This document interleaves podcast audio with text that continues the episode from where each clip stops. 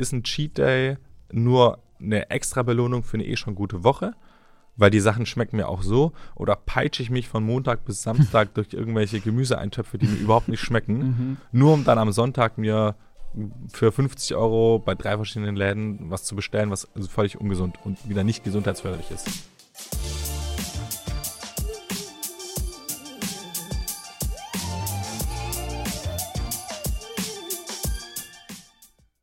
Heißt, du bist, was du isst. Bei uns LäuferInnen kann das bedeuten, dass wir schneller, ausdauernder oder einfach besser in unserem Sport werden. Und dabei können uns Ernährungspläne helfen. Aber wie erstellen wir so einen Plan eigentlich, so ganz ohne Ernährungsberatung? Zum Glück kann uns Ernährungswissenschaftler und ehemaliger Personal Trainer Robin Sorg von Bionic da weiterhelfen.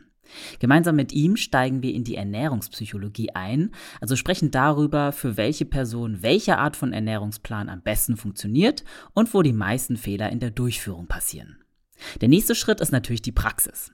Robin verrät uns, welche Grundkomponenten jeder Plan enthalten sollte und wie wir unseren Bedarf an Kalorien, Flüssigkeit und Mikronährstoffen ermitteln. An der Stelle erfahren wir auch, warum es absolut wichtig ist, den eigenen Ernährungsplan an äußere Umstände wie Trainingsumfänge oder Hitze individuell anzupassen. Großes Thema sind natürlich auch die wettkampfbezogenen Ernährungspläne. Was wir da beachten sollten und was damit passiert, nachdem wir unser Ziel erreicht haben, hört ihr gleich. Ich bin Elliot von Achilles Running und wünsche euch viel Spaß. Hi Robin, hallo und herzlich willkommen zurück hier bei uns im Achilles Running Podcast. Ich freue mich, dich wieder hier bei uns begrüßen zu dürfen. Alle, äh, danke, dass ich da sein darf. Es freut mich sehr und heute, ich bin ein bisschen aufgeregt, gebe ich zu, äh, live und in Video ja, ähm, zur zweiten Runde. auch das erste Mal für mich, diesmal ähm, als Videopodcast. Ähm, für alle, die uns da draußen nur hören, natürlich auch als Audioformat verfügbar, aber auf YouTube auch im Videoformat heute mal. Deswegen äh, erstes Mal für uns beide hier. Wie war denn deine Sportwoche? Du hast mir schon vorhin angeteasert, dass du jetzt wieder mit dem Laufen angefangen hast. Erzähl mal.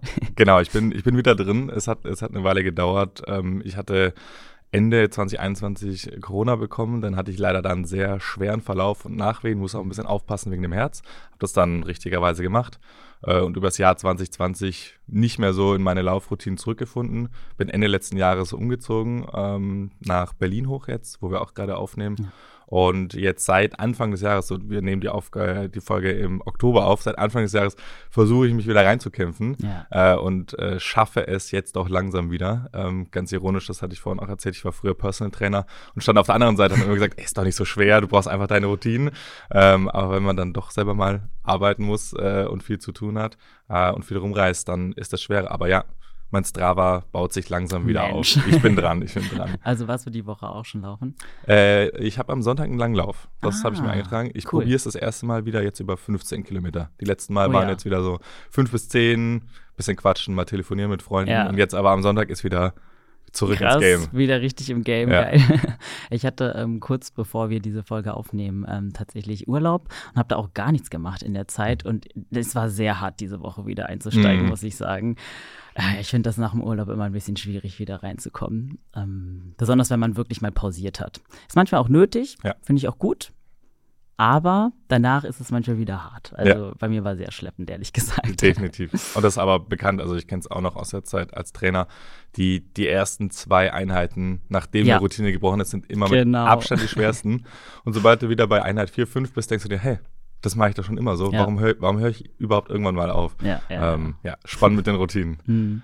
Aber das Essen war sehr gut und das passt vielleicht auch ganz gut zu unserem Thema heute. Letztes Mal haben wir eine Folge über Mikronährstoffe aufgenommen. Die ist auch sehr, sehr cool geworden an der Stelle. Eine kleine Hörempfehlung, hört euch die gerne an. Aber dieses Mal geht es ja tatsächlich um Ernährungspläne. Und da wollte ich dich erstmal vorab fragen. Du bist ja selber Ernährungswissenschaftler. Folgst du selber einem Ernährungsplan? Uh, gute Frage.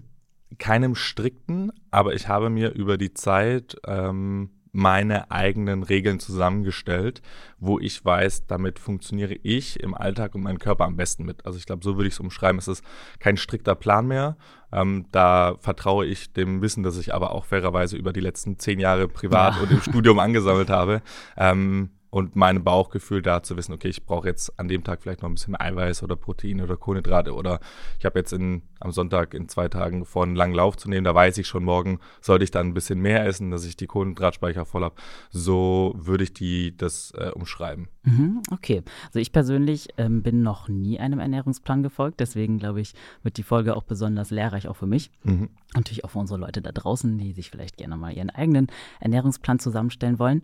Ähm, was würdest du sagen, können die Vorteile aber von einem auch strikten Ernährungsplan sein? Auf jeden Fall. Brechen wir es erstmal runter gleich zu Beginn. Was heißt eigentlich ein Ernährungsplan? Ja. Bedeutet, wir machen uns im ersten Schritt darüber Gedanken, was wir essen möchten, ähm, fortlaufend mit Blick in die Zukunft. Heißt, wir nehmen uns Zeit und gleichen das beispielsweise ab mit Zielen oder mit Strukturen oder Ideen. Ähm, Ziele könnten sein, ich möchte Muskulatur aufbauen, ich möchte Fett abbauen ähm, oder ich möchte mich gesundheitsförderlicher ähm, ernähren. Ähm, Strukturen könnten sein, ich möchte äh, jetzt ab jetzt immer nur noch nachmittags essen statt morgens, weil ich möchte Fasten ausprobieren oder ähm, ich habe neue soziale Umgebungen, bedeutet vielleicht ist Nachwuchs in die Familie mit reingekommen oder ich wohne jetzt in einer WG ähm, und sage, ich brauche jetzt irgendwie morgens und abends immer äh, jemanden an der Seite, mit dem ich das besprechen muss. Oder zu guter Letzt, äh, da weiß ich, da sind wir beide auch mit äh, verhangen, ähm, man äh, stellt sich selber Regeln in Bezug auf, ich möchte ja. mich rein pflanzlich ernähren oder ich möchte mich vegetarisch ernähren, äh, Paleo, Keto, alle Richtungen, die es da gibt. Und dann ist es immer sinnvoll, sich erstmal den Status quo anzuschauen. Wo bin ich denn gerade? Bin ich völlig ohne Struktur? Da kann ich gleich mal teasern. Keiner, der zuhört, hat gar keinen Ernährungsplan, sondern ah ja. das Ganze hat sich quasi über die Erziehung von der Elternsicht, Gewohnheiten aus äh, dem Kindes- und Jugendalter dann so langsam eingeschlichen. Deswegen keiner, der zuhört, würde ich schätzen, geht immer, wenn er in den Supermarkt geht, rein und nimmt völlig neue Produkte. True. Ja. Sondern es sind eigentlich, wenn man jetzt mal überlegt, schon immer die gleichen Griffe. Ja. Und da kommt mal was Neues dazu und vielleicht mal was Altes weg. Aber irgendwo haben wir eigentlich alle schon unseren Ernährungsplan okay. selber zusammengestellt, nur unbewusst. Und wenn man jetzt rangeht und sagt, man macht sich einen Ernährungsplan für bestimmte Ziele oder Konstrukte oder Pläne, dann ist das eben eher der der zielorientierte Ernährungsplan, der dann aber auch meistens verändert ist zu dem, was man gerade eben macht. Mhm. Ja, spannend. Also im Endeffekt äh, ganz lustig, dass auch ich wahrscheinlich schon längst einen Ernährungsplan folge. Gerade auch, weil ich mich ja auch so wie du pflanzlich ernähre. Deswegen, darauf kommen wir vielleicht später auch nochmal, mhm. was es da dann für Besonderheiten gibt. Ähm, wenn man sich jetzt so einen zielorientierten Ernährungsplan machen möchte, ähm, wer würdest du sagen, profitiert davon überhaupt? Für wen ist das überhaupt relevant?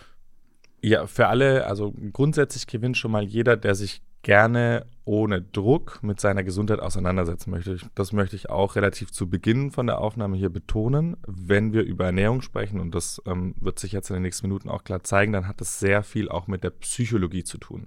Ähm, Ernährung und Ernährungspläne, ähm, Lebensmittelauswahlen werden häufig mit Nährstoffen assoziiert, richtigerweise. Das hat dann was damit zu tun, wie der Körper funktioniert, also die äh, Physiologie. Aber man darf überhaupt nicht unterschätzen, wie wichtig Ernährung psychologisch ist nicht nur auf uns selber bezogen, in Bezug jetzt beispielsweise auf emotionales Stressen. Also Ernährung und Essen kann auch Stress lindern, wobei man da aufpassen muss, dass man nicht Stress kompensiert mit Essen. Ah ja, stimmt. Ähm, und Ernährung hat aber auch sehr große Aufgaben in unserer Gesellschaft. Wenn wir überlegen, ähm, meistens ist es so, dass die Momente, wenn man mit Freunden oder Familien zusammenkommt, dann ist das in einem äh, Kontext von, ich nehme Essen oder Trinken zu mir. Ich treffe mich morgens zum Brunchen, wir machen irgendwie Mittagessen bei mir zu Hause, ich sitze mit den Kollegen bei der Arbeit beim Essen zusammen, man geht abends irgendwie auf einen alkoholfreien Drink raus ähm, oder trifft sich dann abends oder kocht irgendwie zusammen. Also Ernährung ist sehr tiefgreifend sozial auch bei uns mit integriert. Ähm, deswegen sollte man immer aufpassen, wenn man in der Ernährung was verändert, dass das nicht nur physiologische Auswirkungen hat, sondern auch psychologische. Und da kommt auch schon äh, vielleicht der kurze Schwenker in den Bereich vegan, das ganze Thema rein. Da ist Akzeptanz auch wieder entscheidend. Also alle Personen, die sich jetzt entscheiden, ich möchte meinen Ernährungsplan ändern, ich möchte das zielgerichteter im Bereich Sport machen, beispielsweise zum Laufen hin, weil ich habe eine eine Idee, schneller zu laufen, dafür muss ich Gewicht verlieren ähm, oder ich muss ausreichend Kalorien zu mir führen, mhm. dass ich mhm. genug Energie habe, dann sollte man immer im Kopf behalten, solange man Single ist, im Homeoffice arbeitet und nicht das Haus verlässt, ist es wahrscheinlich nur auf sich selber bezogen. Absolut. Aber sobald man Freunde, Familie, einen Mehrpersonenhaushalt ähm, und soziale ja, äh, Alltagsaktivitäten hat, dass das da auch mit reinspielen sollte. Und da darf das nie, nie, nie ein Stressfaktor werden.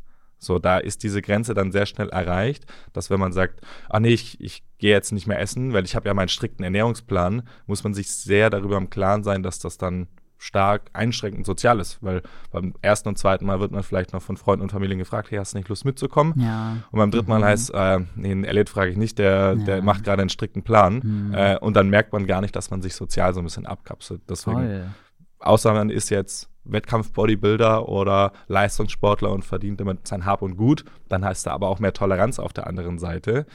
Ist es eher nicht so sinnvoll, oder was heißt nicht sinnvoll, das ist ja jedem selber überlassen, aber nicht so sozial kompatibel, strikte Ernährungspläne ohne Toleranz quasi umzugehen. Mhm, Okay, also an der Stelle quasi ganz klar der Appell, dass man vielleicht sich eher an einen etwas lockereren Ernährungsplan halten sollte. Also sich selber nicht so limitieren sollte im Alltag dadurch, wenn man es wahrscheinlich auch langfristig durchhalten möchte. Genau, und langfristig, und das ist gleich ein sehr, sehr schöner Punkt, den du genannt hast, das ist das Allerentscheidendste Ja. bei Ernährungsplänen. Das ist auch das, was bei uns im Studium gepredigt wurde.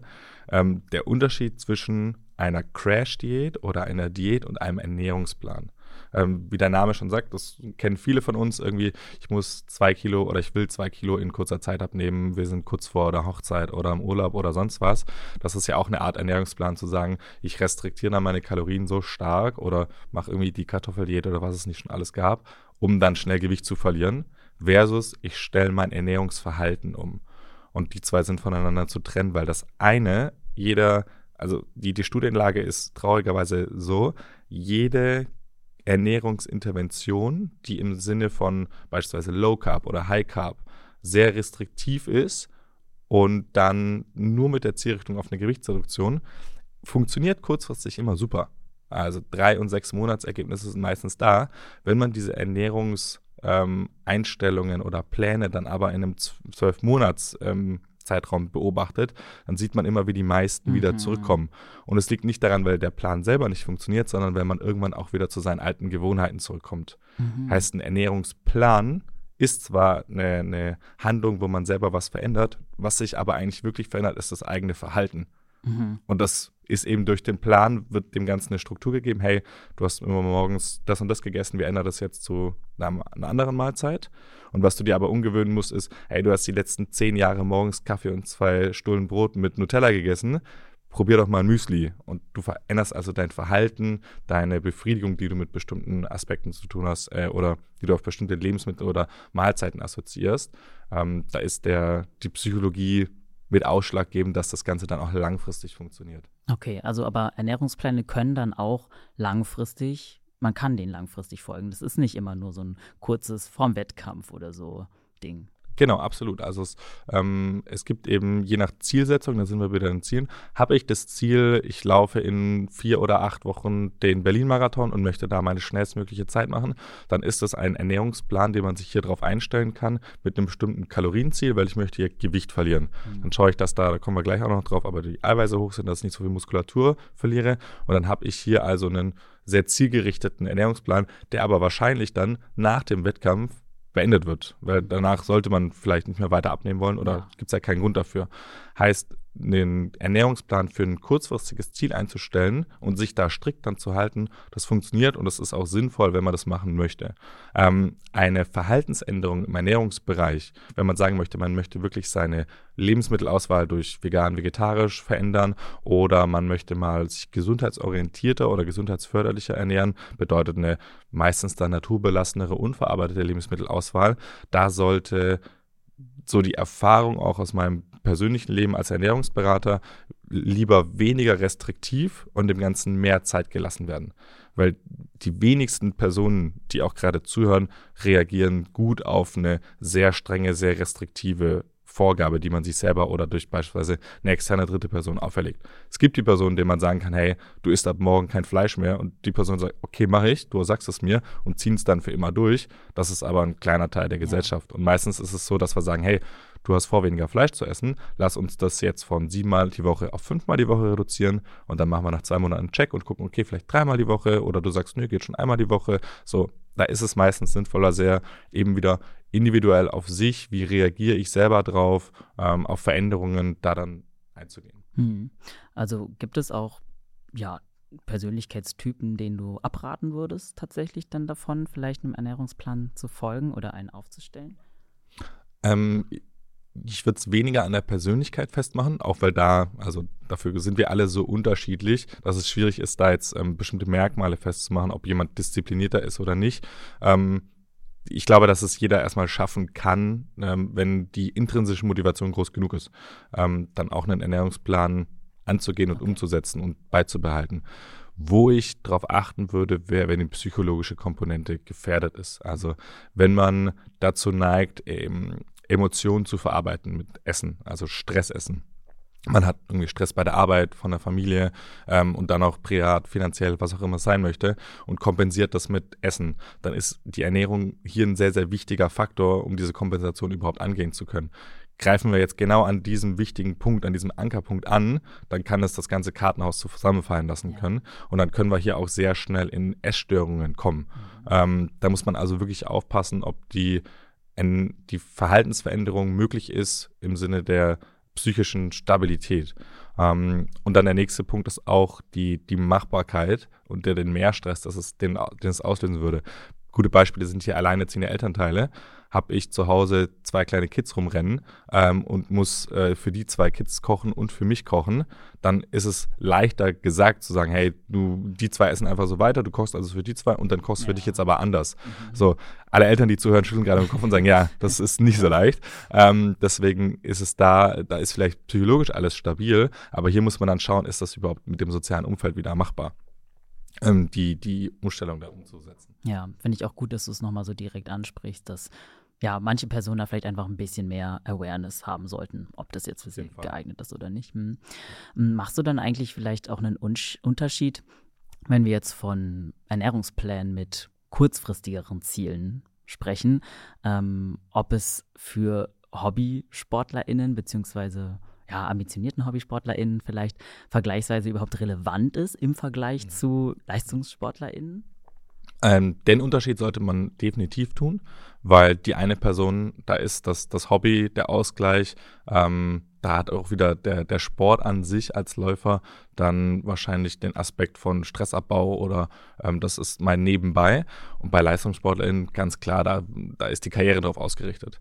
Ja. Ähm, und damit sollte immer separiert umgegangen werden, weil hier muss beispielsweise das soziale Umfeld von LeistungssportlerInnen sich darauf einstellen, dass der Sport an erster Stelle steht. Aber richtigerweise, das ist ja der Beruf, die Berufung, große Ziele, die damit verknüpft sind. Heißt, die Unterscheidung sollte auf jeden Fall gemacht werden und da, je nachdem, wie die Person ähm, eben wieder selber eingestellt ist in Bezug auf den psychischen Stress oder auf andere einschließende Faktoren, kann man da aber tendenziell eher strenger und strikter umgehen. Ich habe früher auch äh, mit SportlerInnen arbeiten dürfen, das war ganz schön, weil da musste man nicht mehr motivieren. So, es gab viele, ähm, viele Klienten, die ich hatte, wo die in den Raum reinkamen, in den Personal Training Raum, und die wollten eigentlich nur jetzt eine halbe Stunde quatschen und dann vielleicht ein, zwei Kniebeugen machen und dann aber am Wochenende sagen, dass sie jetzt wieder mit dem Personal Trainer zwei Stunden gemacht haben die Woche.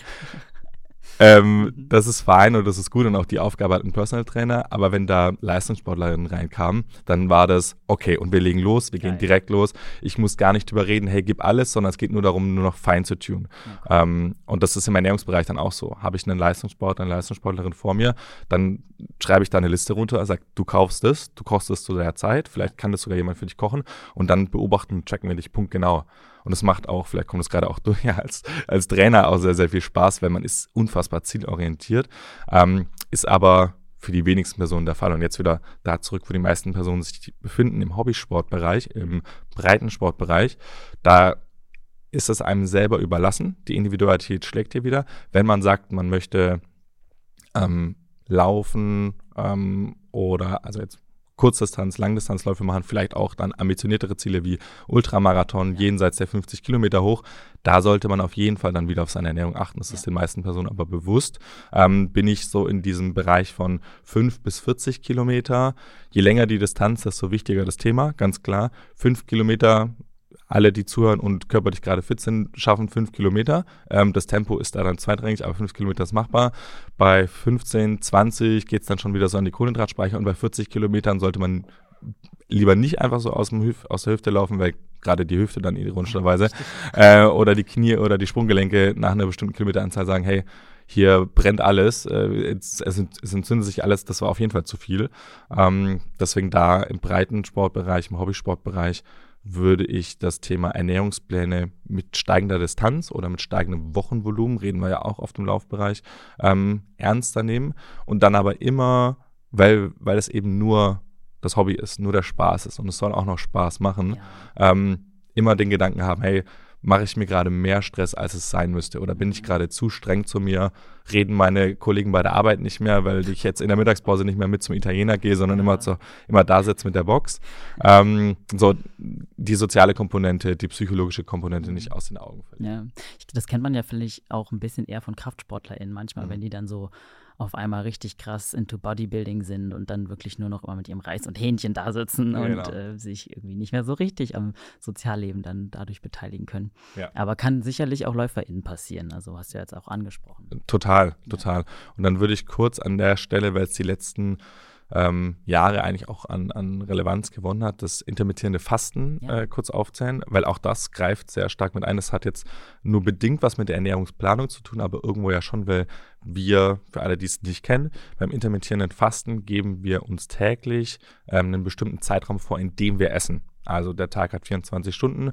Typisch, wir nennen es mal einen typischen Alltag. Äh, man steht irgendwo zwischen 7 und 8 Uhr auf, macht sich vielleicht einen Kaffee, dann gegen 8.30 Uhr, 9 Uhr wird gefrühstückt, ob mit der Familie oder alleine, manche on the go, aber so zwischen 8 und 10 Frühstückszeit. Die meisten Personen sind dann auf der Arbeit, ähm, landen dann irgendwo zwischen 12 und 14 Uhr beim Mittagsessen, ja. ob das dann in der Kantine ist oder im Homeoffice daheim oder auswärts irgendwie in Restaurants. Äh, dann tendieren viele dazu, gegen 15, 16 Uhr nach dem zweiten Kaffee nochmal so einen kleinen Snack zu haben. Das sind mal ein paar Nüsse, das ist aber mal vielleicht was Süßeres, mhm. ähm, wo man sagt, okay, das, das braucht man jetzt noch, um die letzten Stunden auf der Arbeit durchzubringen. Und dann ähm, kommen wir so Richtung Abendessenbereich, wo wir dann alles zwischen 17 und 20 Uhr. Da ist die Range jetzt ein bisschen größer, je nachdem, ob Kinder zu Hause sind oder wann man auch nach Hause kommt. Und dann, wer sich noch vor den Fernseher setzt oder vor andere Möglichkeiten, irgendwie zu Hause nochmal die letzten Stunden ausklingen zu lassen, auch da kommt es dann zum bekannten Abendsnacken. Vielleicht nochmal eine Tüte Chips aufgemacht oder ein paar Gummibärchen, vielleicht aber auch gesündere Alternativen. Heißt, wir haben aber, wenn wir das jetzt runterbrechen, von ungefähr 7 bis 8 Uhr bis wahrscheinlich so 9 Uhr, 10 Uhr abends gegessen. Also einen sehr, sehr großen Zeitraum an äh, stetiger, ähm, stetiger Essenszufuhr. Und die Idee beim intermittierenden Fasten ist, wir reduzieren diesen Zeitraum auf typischerweise 14 äh, auf 10 Stunden ähm, und machen dann 14 Stunden Fasten und 10 Stunden Essen. Es gibt auch 16 Stunden Fasten, 8 Stunden Essen oder 18 Stunden 6 Stunden Essen, 20 und 4. Also es gibt hier verschiedene Varianten von. Ähm, 16,8 ist so das bekannteste. Also ich habe eine 16-stündige Phase, wo ich nichts esse und 8 Stunden, in denen ich esse. Und dann automatisch ist man schon gezwungen, entweder morgens oder abends Abstriche zu machen in Bezug auf das Zeitfenster. Die meisten Leute verwenden das dann, um morgens nichts zu frühstücken, weil viele auch kein Hungerempfinden haben äh, morgens, sondern eigentlich eher aus Gewohnheit immer noch äh, frühstücken. Und ähm, das ist im Ernährungsbereich auch nicht zu unterschätzen, weil auch hier greift man natürlich dann in die Ernährungsplanung ein. Habe ich, ähm, da mal kurz der, der Sprung in die, die Hormone ähm, und auch der, das Hungerempfinden. Bin ich eine Person, die eh schon Probleme hat, genügend Kalorien zu mir zu nehmen, weil ich einen kleineren Magen habe, weil ich vielleicht nicht ganz so sensitiv auf die Hormone reagiere, die Hungersignale ähm, geben im Körper, und restriktiere jetzt mein Zeitfenster auf nur noch 10 oder 8 Stunden, in denen ich esse, muss ich in dem kürzeren Zeitraum trotzdem noch alle Kalorien essen.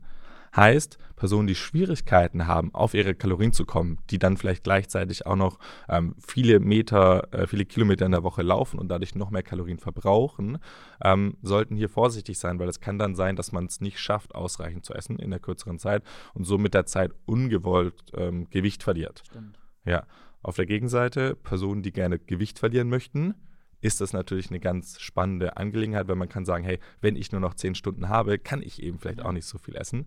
Ähm, das ist aber dann, da kommt kurz der erhobene Finger vom ehemaligen Ernährungsberater, nicht die Freigabe, die Kalorien dann in der Zeit völlig frei zu wählen, sondern man sollte immer noch eine gesundheitsförderliche ähm, Ernährungsform für sich wählen, die eher auf ähm, naturbelassenen und vor allem unverarbeiteten Produkten besteht. Also sollte man sich auch gerade bei sowas dann tatsächlich mehr auch Gedanken über die Kalorien zum Beispiel machen.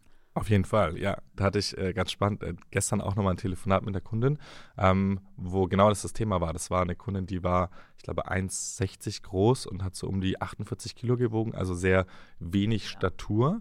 Äh, oder sehr dünne, zierliche Statur und dadurch auch sehr geringes Hungerempfinden, sehr kleiner Magen und sehr schnelle Sättigung und dadurch auch sehr wenig Kalorien. Und jetzt, wenn wir kurz beim Thema Nährstoffe sind, wenn ich gar nicht so viele Kalorien zu mir nehme als Person, muss ich sollte ich bewusster darauf achten, welche Nährstoffe ich auswähle, weil ich gar nicht so viel Bankkredit habe, den ich ausgeben kann jeden Tag, wenn man mal kurz die Analogie verwendet.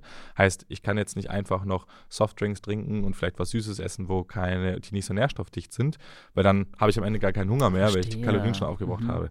Und das ist eine Herausforderung, die, die sehr speziell ist, weil sie nur einen kleineren Anteil der Gesellschaft betrifft und die sich dessen gar nicht so bewusst sind. Aber weniger Kalorien zur Verfügung zu haben, bedeutet auch schon, dass man sehr bewusst mit den Kalorien und dem Volumen umgehen muss, das man zu sich nimmt. Mhm. Ähm, mal fernab des Intervallfastens, wenn sich jetzt jemand entscheidet, nach einem Ernährungsplan leben zu wollen oder einen aufzustellen vielleicht. Ähm, du hast jetzt davon erzählt, dass du ja für Kunden selber, KundInnen selber ähm, Ernährungspläne geschrieben hast. Äh, ist das auch, ja, würdest du es auch generell empfehlen? Dass, oder was hältst du persönlich von zum Beispiel fertigen Ernährungsplänen, die man so im mhm. Internet findet? Sollte das eigentlich was Individuelles sein oder kann man sich da auch bedienen? Ja, es ist ein super Einstieg. Also wenn man wirklich noch gar kein Vorwissen im Bereich Ernährung hat und das Thema jetzt völlig frisch angeht und sagt, hey, ich habe da was Spannendes in einem Podcast gehört, ich gucke mir das Ganze jetzt mal übers Wochenende in der Internetrecherche an, dann sind so fertige Ernährungspläne super, weil sie geben einem ein erstes Grundverständnis dafür, okay, wie kann man sowas aufstellen. Das ist aber kein Muss und es sind auch keine festen Vorgaben, sondern hier könnte man dann sagen, okay, ich möchte jetzt einen Ernährungsplan für Läufer und ich möchte das rein pflanzlich machen, dann kann ich da eine schnelle Google-Recherche gehen und bekommen dann bestimmt einige Ernährungspläne rausgeschmissen, die dann einem eine Idee geben, hey, man könnte morgens Porridge machen oder ein Smoothie, man könnte mittags Nüsse und äh, Apfel to, to go, wenn man mhm. unterwegs ist und dann Richtung Abend könnte man äh, an einem Nicht-Trainingstag Salat machen, weil wir haben ja weniger Kalorien verbraucht und an einem Trainingstag vielleicht irgendwas mit Vollkornprodukten, Kartoffeln, Nudeln. Das ist super, weil dann hat man hier direkt gesehen, okay, das ist möglich und es gibt einem sehr viel Inspiration. Den Schritt tiefer sollte man dann aber definitiv auch selber gehen, weil das sind ähm, äh, in, der, in der Branche heißt es Cookie Cutter Pläne, also vorgefertigte Pläne. Ja die eben nicht individuell zugeschnitten sind. Und wenn da jetzt ein fertiger Ernährungsplan sagt, ähm, morgens gibt es Müsli und man hat wieder zwei Kinder zu Hause sitzen und die wollen aber unbedingt Brot essen äh, mit Aufstrich, dann bringt es nichts, wenn man sagt, nee, nee, Kids, hier, mein Ernährungsplan sagt aber äh, so. Deswegen, die, die Idee ist, äh, ist auf jeden Fall sinnvoll, das zum Einstieg zu nehmen, zur Inspiration zu nehmen, ja. sich auch so ein bisschen mal zeigen zu lassen, was denn möglich ist.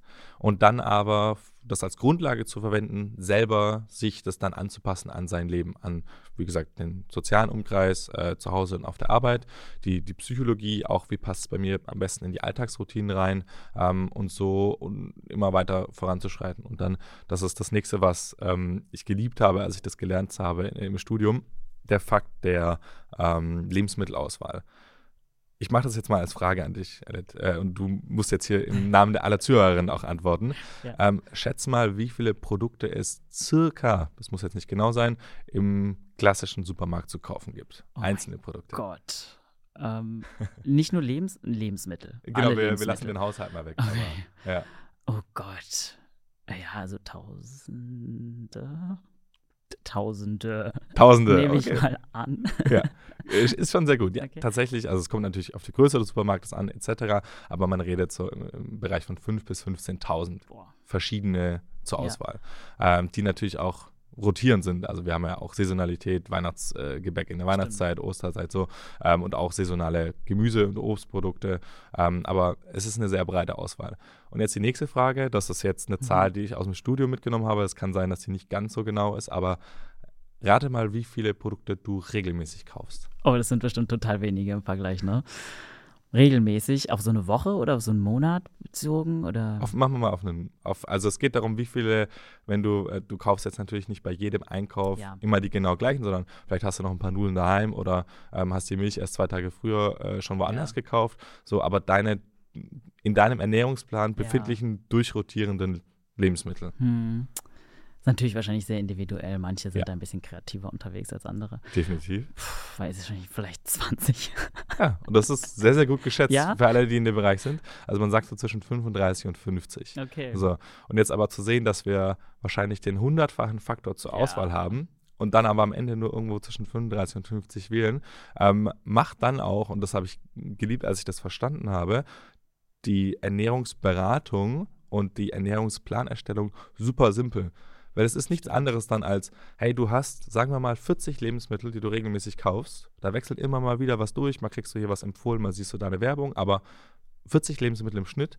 Und jetzt sagst du, du möchtest deine Ernährung ändern äh, und dich gesünder ernähren beispielsweise. Dann ist es wahrscheinlich nur, dass wir fünf Stück davon wegnehmen Stimmt. und fünf neue wieder reinpacken. Ja. So. Und das macht, das macht super simpel. Es ist nicht so, dass es im Supermarkt nochmal eine extra Abteilung für Leute gibt, die sich auskennen, für Ernährungswissenschaftler, die dann eine Rücktour nehmen und die guten Lebensmittel nehmen, sondern die sind alle schon verfügbar. Mhm. Was wir uns klar machen müssen, ist, wir haben unseren unbewussten Ernährungsplan oder besser, beschri besser beschrieben, unsere angelernten Ernährungsgewohnheiten, die haben wir schon.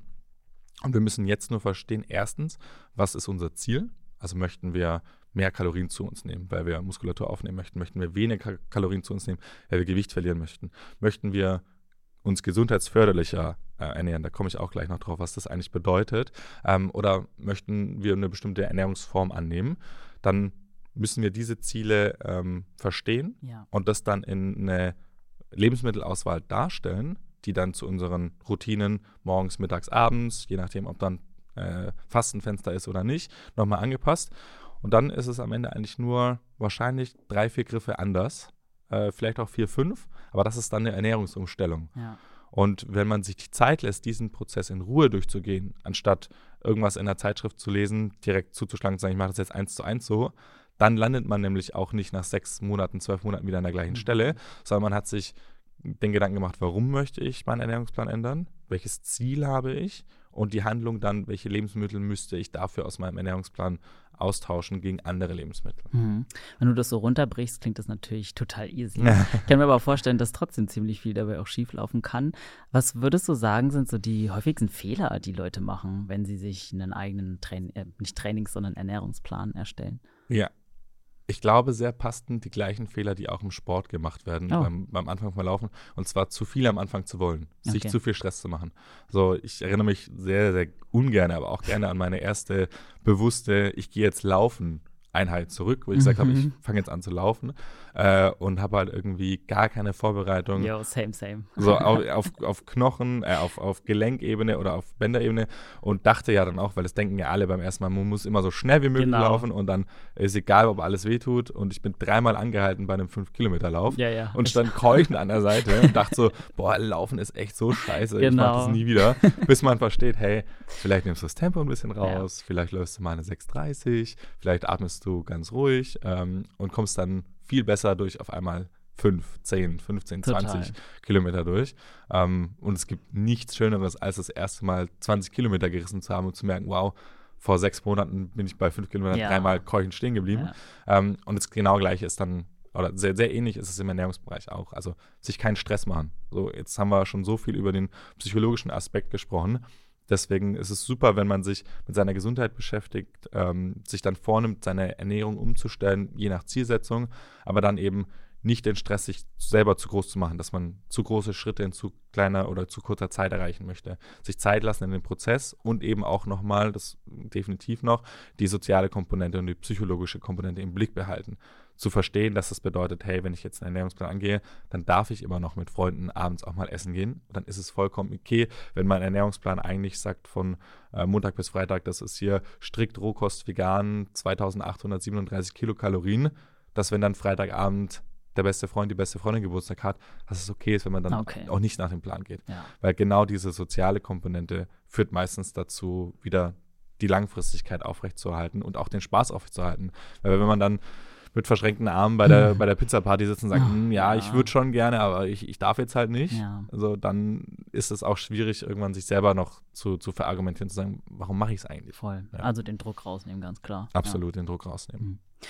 Okay, nach diesem kleinen Disclaimer können wir ja gerne mal ein bisschen in die Methodik einsteigen und uns anschauen, wie machen wir es dann richtig? Wie erstellen wir uns denn eigentlich so einen Ernährungsplan? Ähm, was ist eigentlich so der erste Schritt, wenn man sich dazu entschieden hat?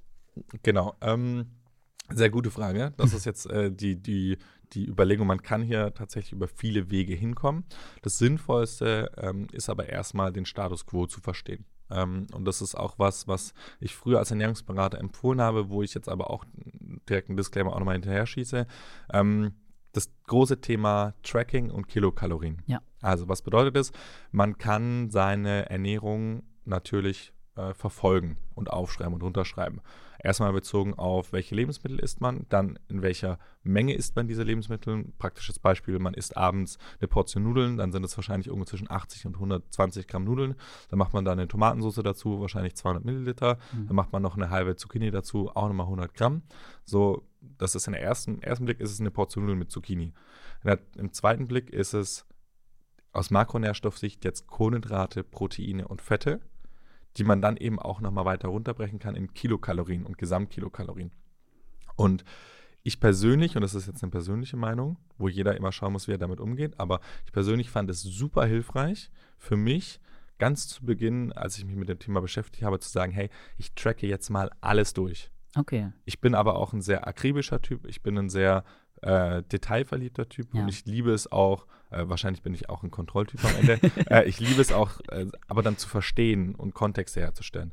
Wenn man sich selber in diesen Aussagen wiedererkennt, dann kann ich das nur sehr empfehlen, weil es hilft einem dann auch mal zu verstehen, okay, was ist überhaupt mein Status quo? Ja. Was habe ich die letzte Zeit an Kilokalorien, an Proteinen, an Kohlenhydraten, an Fetten zu mir genommen? Welche Kilokalorien-Gesamtzahl ist das? Passt das überhaupt mit meiner Zielsetzung überein? Das war auch einer der, der Lieblingsfragen, die ich immer gestellt habe, wenn mir früher im Personal Training-Bereich Fragen aufkamen wie, ähm, du, welches, welches Protein soll ich denn nach dem Training essen mhm. oder trinken? Und dann habe ich gesagt, das ist eine super Frage. Ich stelle eine Gegenfrage, wie viel Kilokalorien nimmst du im Schnitt zu dir? Okay. Und dann waren die Leute so, boah, keine ja. Ahnung. Dann sage ich, solange du mir die Frage nicht beantworten kannst, brauchst du nicht über das Protein nach dem Training mhm, nachdenken. Mhm. Oder wie viele Stunden hast du, letzt, hast du in den letzten sieben Tagen im Schnitt geschlafen?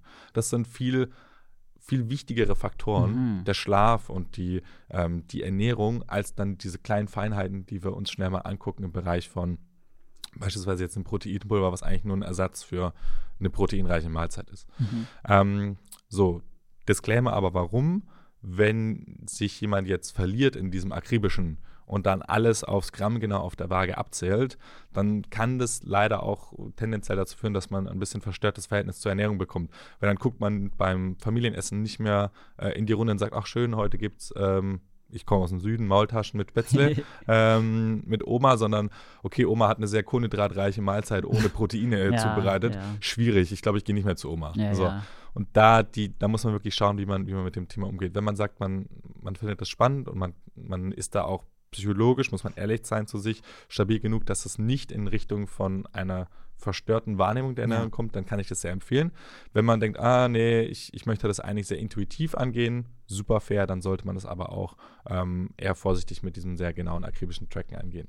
So, Status quo. Also überhaupt mal verstehen, was esse ich, welche Lebensmittel esse ich, ähm, welches Essverhalten habe ich. Das ist dann sehr schön immer über ein sogenanntes Ernährungsprotokoll gemacht. Also ich schreibe einfach mal über drei oder sieben Tage raus, was esse ich morgens, mittags, abends und kann das dann entweder grammgenau machen und mir akribisch in Tabellen rauslassen, was das für Kalorien ergibt, oder ich mache das nur ungefähr und kriege aber mal ein Gefühl dafür.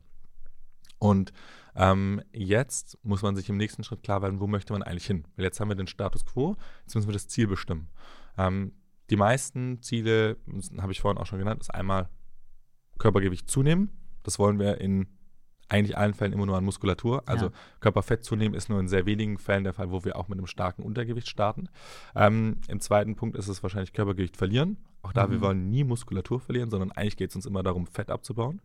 Ähm, und der dritte Punkt ähm, ist dann äh, höchstwahrscheinlich das, der Punkt der gesundheitsförderlichen Ernährung.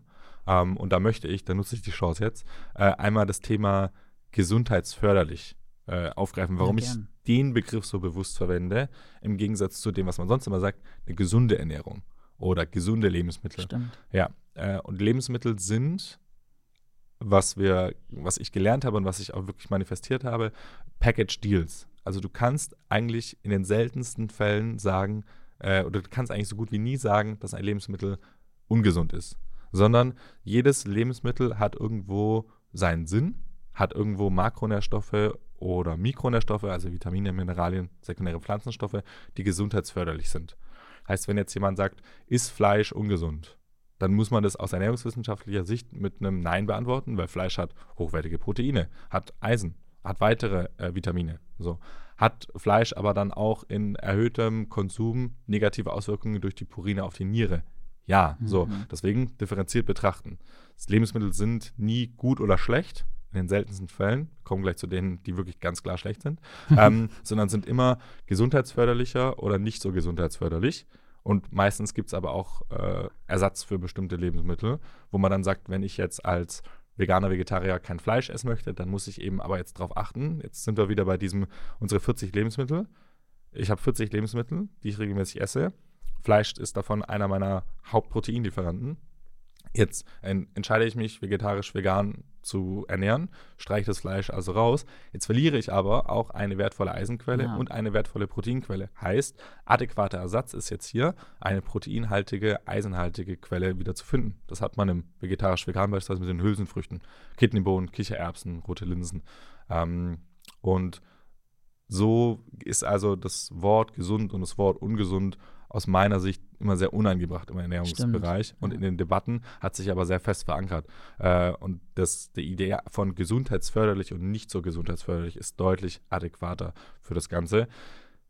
Einzige Ausnahme, und da kann man jetzt ganz klar und deutlich werden, sind die sogenannten Transfettsäuren. Mhm. Die haben keinen gesundheitsförderlichen Aspekt, sondern die sind wirklich gesundheitsschädend mhm. äh, oder schädigend. Und das sind ähm, gehärtete Pflanzenfette, die vor allem beim Frittieren entstehen. Also unsere Chips am Abend sind, tut mir leid für alle, die jetzt äh, schmerzhaften Gefühl in der linken oberen Brust spüren, ähm, sind nicht gesundheitsförderlich. Ja. Ähm, und Alternativen sind es ja, gibt es hier aber auch schon. Ich kann selber ähm, kann ich nur empfehlen, da Rezepte raus zum Grünkohlchips machen beispielsweise. Mhm. Ähm, und die über die Winterzeit äh, freue ich mich jetzt schon wieder sehr drauf, selber im Backofen machen. Oder es gibt eben auch schon Gemüsechips, die nicht frittiert, sondern luftgetrocknet sind. Ähm, die dann eben diesen Anteil an, hohen Anteil an Transfettsäuren nicht mehr haben. Also Transfettsäuren schlecht, gesundheitsschädigend. Okay. Alles andere bitte differenziert betrachten und dann eher im Bereich gesundheitsförderlich oder nicht so förderlich, ähm, anstatt gesund und ungesund anzugehen. Okay, also merken wir uns, der Begriff gesundheitsförderlich ist das, was wir eigentlich meinen, wenn wir jetzt nachher vielleicht auch über gesunde Nahrungsmittel Richtig. sprechen. Okay. Ja, spannend auf jeden Fall. Ähm, okay, wir haben jetzt quasi so den ersten Schritt gemacht. Wir haben vielleicht ermittelt, was ich normalerweise an Kalorien, an Protein und Kohlenhydrate zu mir nehme. Was wäre jetzt der zweite Schritt? Also sollte ich in meinem, sollte ich meinen Ernährungsplan auch danach ausrichten, dann quasi, welche neue Kalorienzahl ich zu mir nehmen möchte?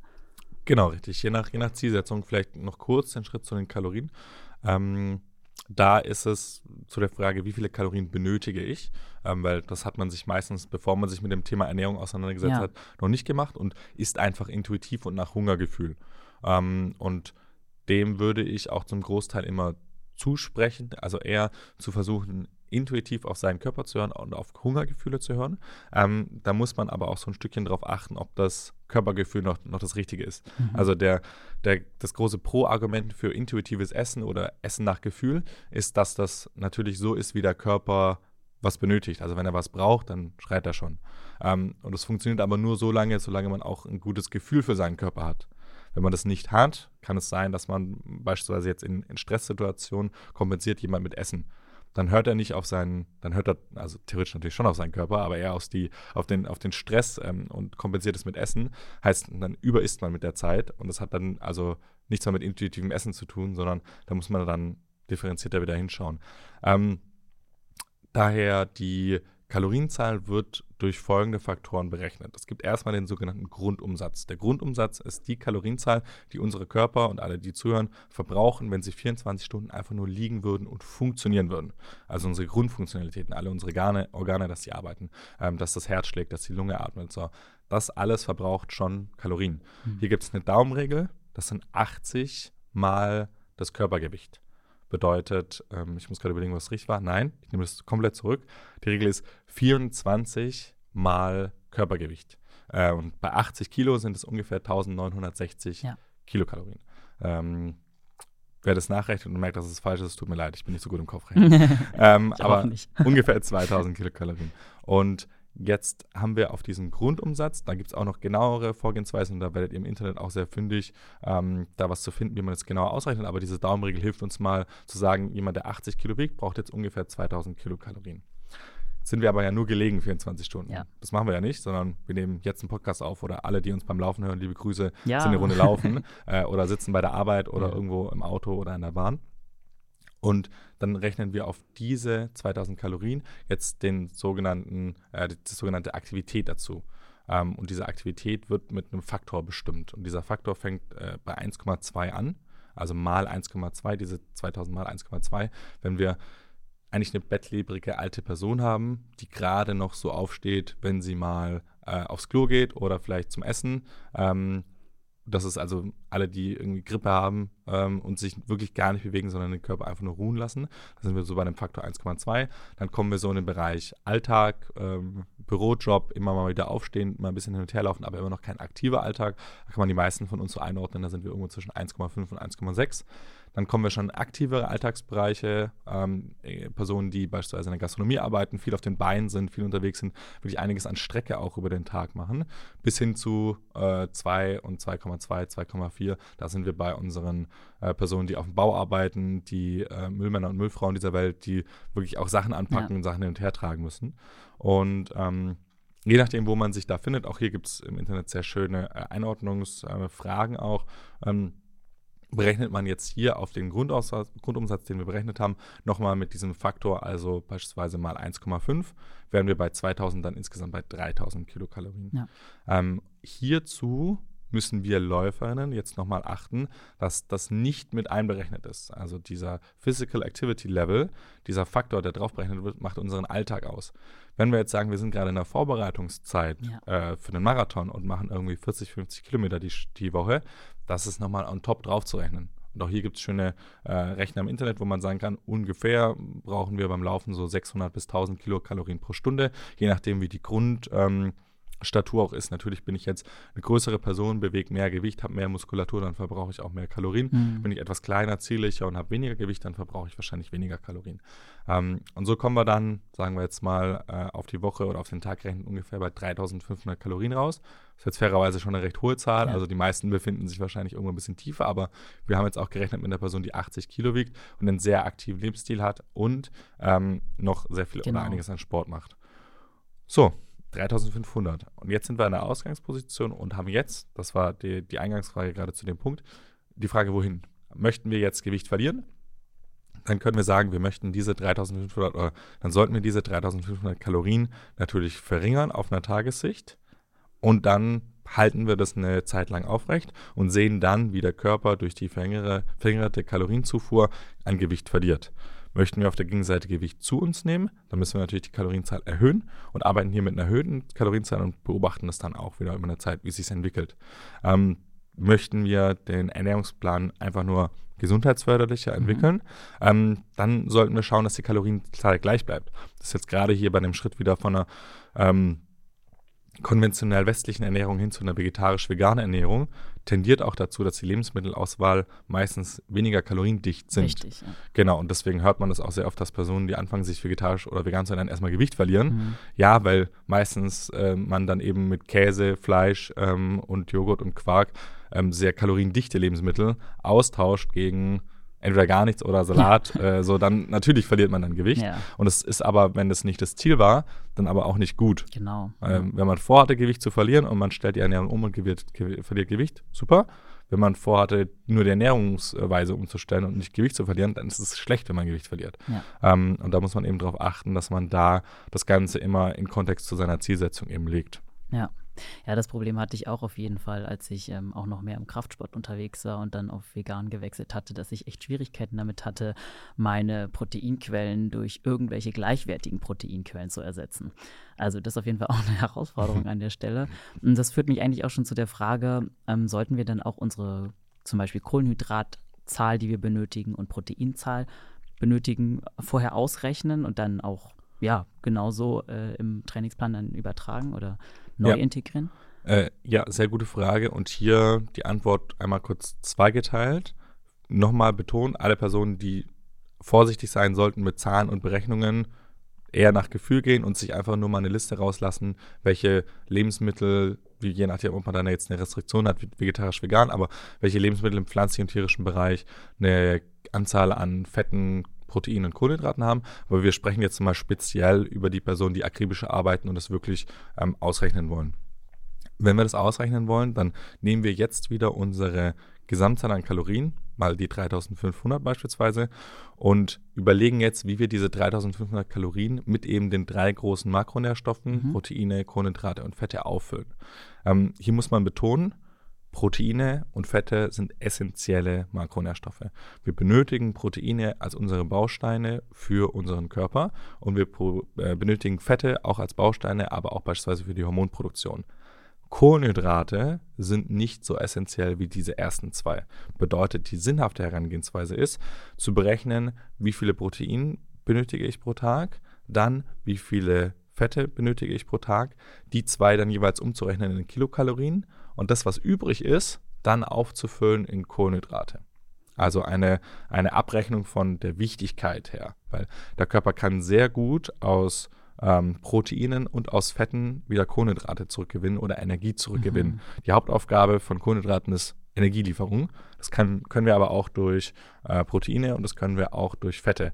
Deswegen ist eine Low-Carb-Ernährung sehr gut umsetzbar. Eine Low-Protein-Ernährung ist ja. sehr gefährlich ja. und eine Low-Fat-Ernährung hat auch immer die Gefahr, dass wir dann zu wenig Fette zu uns ja. zuführen. Ähm, deswegen ist Low Carb aber auch recht beliebt, weil man bei den Kohlenhydraten am einfachsten hin und her spielen kann. Mhm. Ähm, so, wir hatten die 3500 ähm, und jetzt haben wir die Umrechnung gemacht. Dadurch, dass ich jetzt gerade nichts zum Schreiben habe, so will ich das gar nicht falsch machen. Aber wir sagen jetzt einfach mal ungefähr, dass wir eine prozentuale Verteilung von ähm, 20% Proteinen, dann von 30% Fetten und von 50% äh, Kohlenhydraten haben. Heißt, 50% meiner Kalorien kommen durch Kohlenhydrate, das sind bei 3500, jetzt probiere ich es doch, 1750. Dann haben wir ähm, 30% von den Fetten, das sind ungefähr 1200.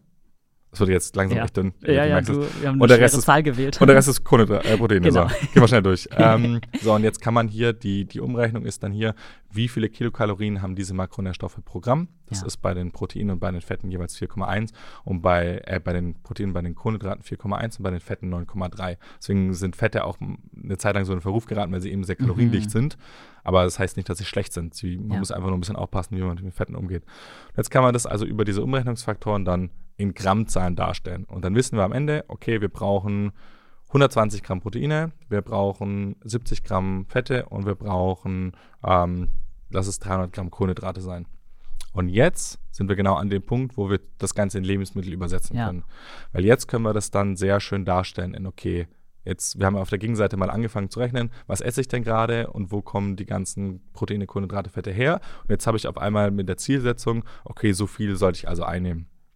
Und jetzt ist der Moment, wo ich das miteinander abgleiche und dann sage, okay, ich sollte eigentlich 100 Gramm Proteine zu mir nehmen. Ich nehme tatsächlich nur 60 Gramm Proteine zu mir. Heißt, ich sollte auf jeden Fall meine Lebensmittelauswahl so ändern, dass ich mehr Proteine zu mir nehme. Also gehe ich in die Recherche, was proteinhaltige Lebensmittel sind. Im tierischen Bereich Fisch, Fleisch, Käse, Eier, Milch. Ähm, und dann im äh, pflanzlichen Bereich sowas wie Hülsenfrüchte, Nüsse, Leinsamen, Tofu, Tempeh äh, und auch Ersatzprodukte, die wir jetzt einmal mal durchwinken. Ja. Ähm, und weiß also, okay, ich muss jetzt bestimmte Lebensmittel ähm, vielleicht reduzieren, die nicht ganz so proteinhaltig sind und dafür Lebensmittel reinwählen, die proteinhaltiger sind. Ähm, und dieser Angleichprozess, da darf man sich eben auch Zeit lassen, weil das ist jetzt die tatsächliche Veränderung, die stattfindet. Bisher haben wir ja einfach nur geplant, jetzt kommt eben die Handlung, jetzt kommt die Aktion.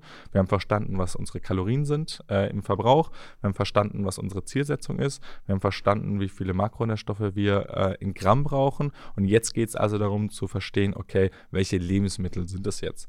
Ähm, und jetzt kommt auch hier der sehr spannende Punkt, wo wir dann einmal rauszoomen müssen aus diesem sehr zahlengetriebenen, logischen, biochemischen Aspekt mhm. zu jetzt kommt die größte Herausforderung von allem, soll ja auch noch schmecken. Richtig, so.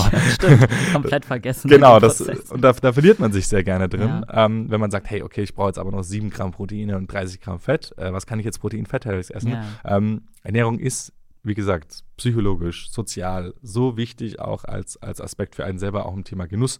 Ähm, es gibt die Personen, die eher pragmatischer sind und die da auch einfacher denken und wo es nicht immer gut schmecken muss. Ähm, aber es ist auch komplett richtig, wenn man sagt, ey, ich liebe Essen und ich liebe den Geschmack von selbst zubereitetem oder selber zu kochen. Ähm, und da muss man jetzt auch noch schauen, dass die Lebensmittel, die man auswählt, dann auch noch eben auf einer Geschmackskomponente gewinnen und sich jetzt nicht zwingen, ähm, irgendwie, ich habe jetzt keine, ich will niemand auf die Füße drehen, aber harzer Käse beispielsweise zu essen, weil es halt viel Proteine hat. Ja. So, wenn dein Ziel dir wichtig genug ist und du damit Abstriche machen kannst, dass Leute sagen, warum riechst du so nach Käse, dann ist harzer Käse super, weil der ist super Ja. proteinhaltig. Wenn das nicht der Fall ist oder du das nicht so streng machen möchtest, dann ist es auch sinnvoll, nicht Sachen zu essen, nur weil der Makronährstoffgehalt passt. Ja. Und da kommt auch wieder dieser Bereich von dem intuitiven Essen so ein bisschen durch, wo wir uns immer diese Waage halten müssen von, wir haben gerechnet und wir, wir haben ein Ziel, aber wir sollten hier jetzt nicht zu strikt zu uns sein und uns dann irgendwas verlieren. Ähm, und genau, so, so haben wir uns dann eigentlich ganz schön jetzt bis hin zu dieser Lebensmittelauswahl gearbeitet und jetzt beginnt der Prozess der Umstellung. Und was da eben absolut hilft, und da gibt es auch so viel Auswahl mittlerweile im Internet, sind Rezepte und Inspirationen. Und das ist ein sehr, sehr, sehr entscheidender Punkt, weil wir, wir schaffen die Schritte bis hierhin eigentlich sehr gut selber. So, wir können selber rausschreiben, was wir essen, wir können selber unsere Kalorien berechnen, wir können selber unsere Makronährstoffe dann nochmal auskalkulieren, wir können uns selber Ziele setzen, wir können das selber jetzt dann auch mal mit Lebensmitteln ausgleichen. Aber jetzt brauchen wir Hilfe. Was machen wir mit diesen drei, vier neuen Lebensmitteln, die man davor im Supermarkt einfach nur vorbeigelaufen ist und gesagt hat, nee, äh, also Chicorée habe ich noch nie gesehen oder Süßkartoffeln, ich bleibe bei den normalen Kartoffeln Ja. und lese dann aber erst, hey, Süßkartoffeln sind vielleicht ein bisschen mineralstoffhaltiger. Ja.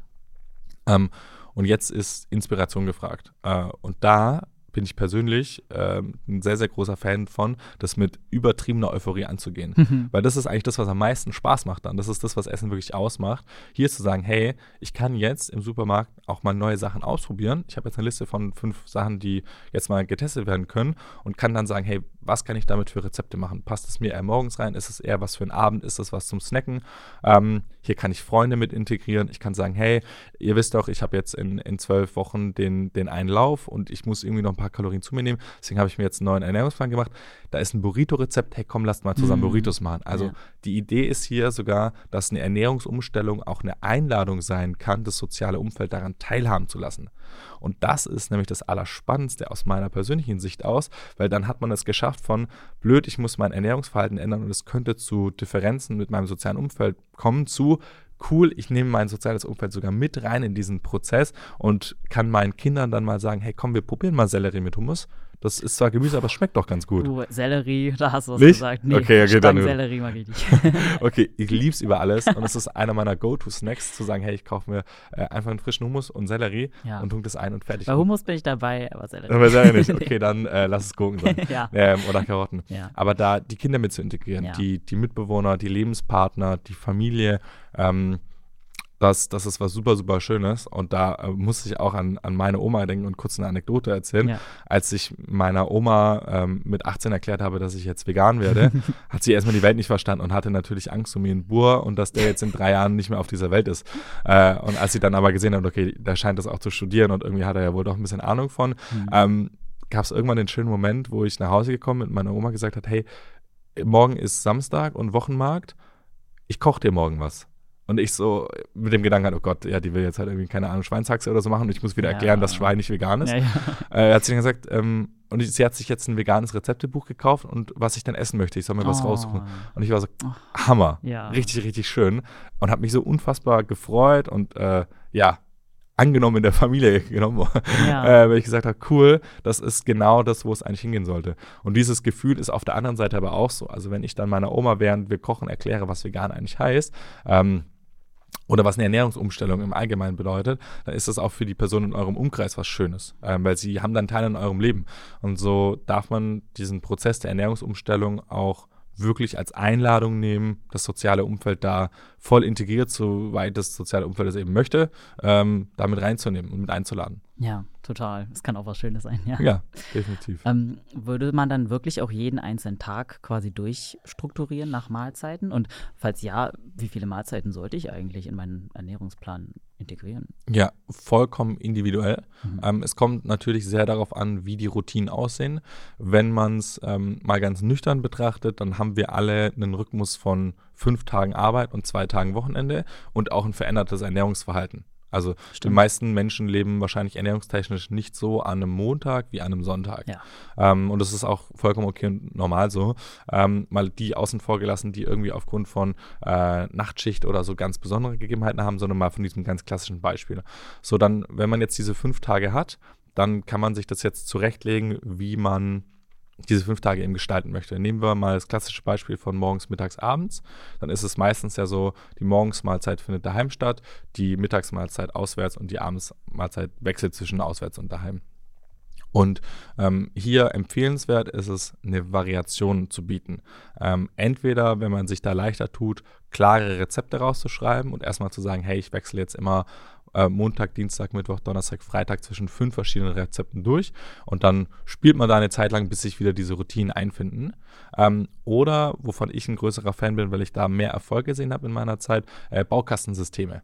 Zu sagen, hey, ich esse morgens immer ein Porridge, aber Manchmal tue ich mir Apfel rein, weil ich habe gerade einen Apfel äh, gekauft äh, im Supermarkt und manchmal tue ich eine Beere rein, weil ja. die habe ich, ähm, hab ich irgendwie im, im Garten gepflückt oder äh, ein guter Freund hat mir hat Bananen mitgebracht vom Markt, dann nehme ich Bananen rein. Ähm, und dann mache ich Nüsse. Äh, jetzt habe ich hier eine Nusskernmischung da, aber äh, ich habe eigentlich viel mehr Lust auf Was äh, Walnüsse, deswegen nehme ich heute Walnüsse rein. Ähm, und so kann man da so ein bisschen mitspielen. Also das ist für mich das erfolgreichere Konzept, weil dann hat man diese Freiheit zu sagen, ich kann immer noch essen, was ich möchte pro Tag wenn man die Entscheidung noch selber trifft. Ähm, muss sich aber dann auch darauf einlassen, dass das ähm, nicht ganz so strikt in der Planung dann möglich ist. Also je strikter man wieder sein möchte oder muss, desto sinnvoller ist es vielleicht auch klare Vorgaben zu haben und zu sagen, hey, Montag gibt es äh, Dinkelflocken mit Beeren, Zimt, 200 Milliliter Milch, fertig. Das mhm. ist aber, wie gesagt, eher wieder sehr kompetitiv, ja. leistungsorientiert. Ähm, Genau, und so sich das Ganze dann zurechtzulegen. Einen wichtigen Hinweis noch für alle, die jetzt im Arbeitsbereich ähm, auswärts essen. Ähm, hier würde ich auch wieder die soziale Komponente im Blick behalten mhm. und sagen, lieber präferiert äh, mit den, den Kollegen auswärts essen, ähm, als sich jetzt hier mit seiner Lunchbox immer hinzusetzen ja. und alleine zu sitzen. Ähm, aber auch sich da selber irgendwo zu sagen, hey, nee, wenn die Kollegen jetzt immer nur äh, zum Fastfood gehen, und das passt halt gar nicht gerade in meinen zwölf Wochen Leistungsplan, dann ist es vielleicht sinnvoller zu sagen, hey, ich wünsche euch viel Spaß, ich freue mich auf den Kaffee danach gemeinsam, aber ja. dann esse ich jetzt meine Sachen so. Ähm, genau, und die, die Erfahrung zeigt, dass solche Pläne mit einer größeren Variation am Anfang beginnen. Also lieber hat man zu viel Auswahl und kann dann diese Testphase probieren und testen. Und dann spielt sich das aber mit der Zeit wieder ein, so wie sich alles davor mit der Zeit auch eingespielt hat. Und ähm, dann findet man so seinen Groove und merkt, hey, ich habe jetzt die letzten drei Wochen immer mal wieder das Kartoffel-Rosmarin-Rezept gemacht. Mag ich eigentlich gar nicht. Kann ich wieder rausschmeißen. Ja, ja. stimmt. Und dafür mache ich jetzt Kartoffel-Thymian, weil Thymian ist eigentlich ja. das Gewürz of my choice. ähm, und so spielt sich das dann eben mit der Zeit rein. Und das, das, die, die spannende Frage ist dann auch, wenn ich jetzt also, ich habe alles berechnet und ich habe alle Lebensmittel rausgesucht und ich habe mir jetzt das Ganze angepasst auf zu Hause und auf Arbeit und auf äh, Wochentag und Wochenende. Ähm, wie geht es denn danach weiter? Also was passiert eigentlich langfristig mit so einem ja. Ernährungsplan? Ähm, und da ist äh, aus Ernährungsberatungssicht macht man hier dann immer so Check-ins.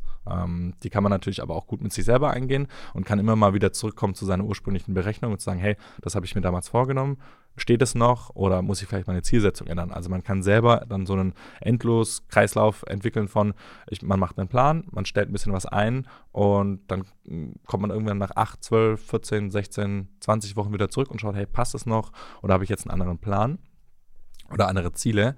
Ähm, und der zweite Punkt ist, dass die Ernährungspläne sich dann auch sehr äh, organisch an das eigene Leben anpassen. Mhm. Ähm, weil wenn ich dann irgendwann mal den Job ändere, dann ist wahrscheinlich mit einem geänderten Job nicht der erste Gedanke, oh Gott, was esse ich jetzt immer auf der Arbeit, sondern erstmal neuer Job und neue Klar. Kollegen und neuer Input und neues Lernen. Ähm, und dann heißt es meistens auch neues Umfeld und dann schmiegt sich das immer wieder Stück für Stück an. Deswegen ist es meiner Ansicht nach sinnvoll, alle paar Monate mal wie so einen Check-in zu machen. Mit mhm. sich selber und zu sagen, hey, ähm, du hast dir Anfang des Jahres zum ersten ersten Ernährungsplan geschrieben. Du hast gesagt, du möchtest ähm, Kilokalorien mehr zuführen, weil wir wollen ein bisschen zunehmen, wir machen gerade Muskelaufbau oder wir wollen doch ein bisschen abnehmen. Und dann nach sechs Monaten mal ein Check-in zu machen und zu sagen, hey, stimmt, was habe ich einfach eigentlich Anfang des Jahres geplant, sich selber auch ein bisschen in die Verantwortung zu ziehen und zu sagen, hey, hat es geklappt mhm. oder nicht? Wenn es geklappt hat, super, dann muss man es vielleicht nochmal anpassen. Und wenn es nicht geklappt hat, wieder, das ist eine, was, was man mit sich selber ausgemacht hat, nicht zu so streng zu sein und zu sagen, okay, und dann eher herauszufinden, warum hat es denn nicht geklappt? Ja. Waren das jetzt externe Faktoren oder hat sich das einfach nicht gut genug in meine Routine eingebaut? Haben die Lebensmittel nicht geschmeckt? Woran hat es am Ende vom Tag gelegen und was kann ich machen, damit wir es dann im nächsten Schritt wieder umsetzen können. Mhm. Weil du vorhin davon gesprochen hast, dass man auch nicht zu streng sein muss, also der, der, die soziale Komponente auch im Vordergrund stehen sollte, immer mitbedacht werden sollte. Was hältst du eigentlich von Cheat Days? Also ich weiß, dass manche Leute das auch so fahren, dass sie von Anfang an den Sonntag zum Beispiel in ihrem Ernährungsplan immer als Cheat Day haben. Mhm. Was denkst du darüber? Ähm, relativ wenig, ja. muss ich sagen. Also ich halte davon nicht so viel. Warum? Wenn du einen Cheat Day und auch hier wieder der Griff vorneweg, wenn es funktioniert, dann ist super. Dann kann man gerne auch dabei bleiben. Aber man sollte sich so ein bisschen fragen, warum benötigt man einen Cheat Day? Ein Cheat Day ist ja als Cheat, also irgendwas, was man eigentlich sonst sich dann verbieten würde oder restriktiv angehen würde, ein Tag der Belohnung. Ja.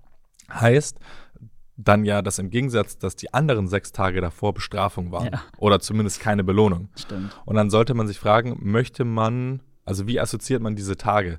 Ist ein Cheat Day nur eine extra Belohnung für eine eh schon gute Woche? Weil die Sachen schmecken mir auch so. Oder peitsche ich mich von Montag bis Samstag durch irgendwelche Gemüseeintöpfe, die mir überhaupt nicht schmecken, mhm. nur um dann am Sonntag mir für 50 Euro bei drei verschiedenen Läden was zu bestellen, was also völlig ungesund und wieder nicht gesundheitsförderlich ist selber ist ungesund Wort gesagt gerade. Ähm, so, so das, ist, das ist der erste Punkt. Also warum brauchst du den Cheat Day? Ist das als Ausgleich, weil der, die Ernährung nicht passt oder meistens versteckt dann eben, ist der Cheat Day eigentlich da, um eine harte Arbeitswoche zu kompensieren, um Stress mhm. im Sozialen zu kompensieren. Also wo sich mal selber zu hinterfragen, wieso brauche ich diesen Cheat Day? Ja. Ähm, so, das, das ist das Erste. Das Zweite, wenn wir jetzt einen Cheat Day betrachten aus äh, physiologischer Sicht, dann ist es meistens mit sehr vielen Kalorien verbunden und auch einer sehr hohen Anzahl an ähm, Fetten, Stimmt. an Salzen, an Zuckern und dann gleichzeitig aber auch noch ähm, einer Gesamtmenge an, an, an Volumen. So, und das muss der Körper alles verarbeiten. Das kann er, aber das ist ganz schön anstrengend für den. Und ein Cheat Day kann auch, wenn jetzt die sechs Tage davor eher niedrigkalorisch sind und vielleicht eher unverarbeitet, ähm, also sehr schonend für Magen und Darm gegebenenfalls, ähm, dann auf einmal sehr überfordernd sein für den Darm. Und dann hat der Darm sechs Tage Ruhe und am siebten Tag ist Halligalli. Ja. Äh, und dann kann es bei einem Cheat Day auch mal schnell dazu führen, dass es zu Verstimmungen im Magen-Darm-Bereich bringt.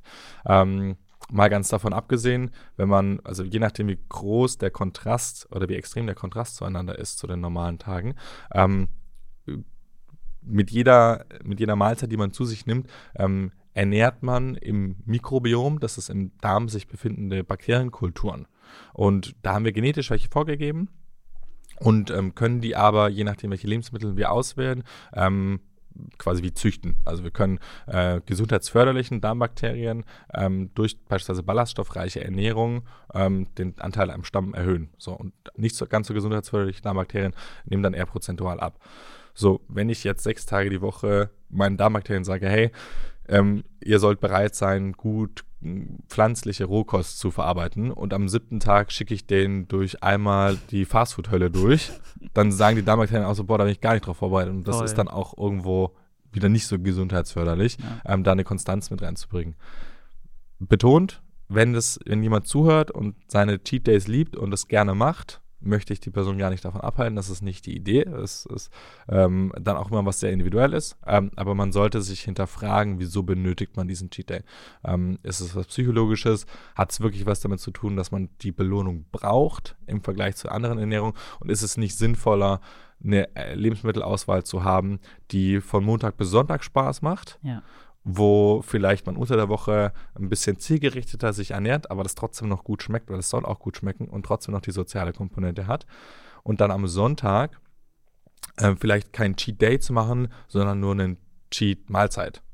Und dann Okay. nicht, nicht den ganzen Tag Stimmt. quasi freizuschieben, sondern zu sagen, okay, und das Letzte, was wir, oder dann brunchen wir Sonntagmorgen richtig schön. Oder Sonntagabend bestellen wir uns halt die Pizza. Und dann aber, und das ist was ganz, ganz, ganz, ganz, ganz Wichtiges, dann sich, wenn man weiterhin Cheat Days oder Cheat Meals macht, sich nicht dafür zu kasteien. Mhm. Also dann nicht Pizza zu essen und sagen, ach scheiße, jetzt habe ich sie doch wieder bestellt und Ja. doch wieder gegessen, sondern das dann anzunehmen, zu akzeptieren, zu sagen, hey, es war vielleicht doch trotzdem eine harte Woche. Ähm, es fühlt sich gerade sehr gut an. Ich habe Lust auf die Pizza. Ich möchte mir die jetzt nicht verbieten. Ich esse die und dann genieße ich sie auch bitte.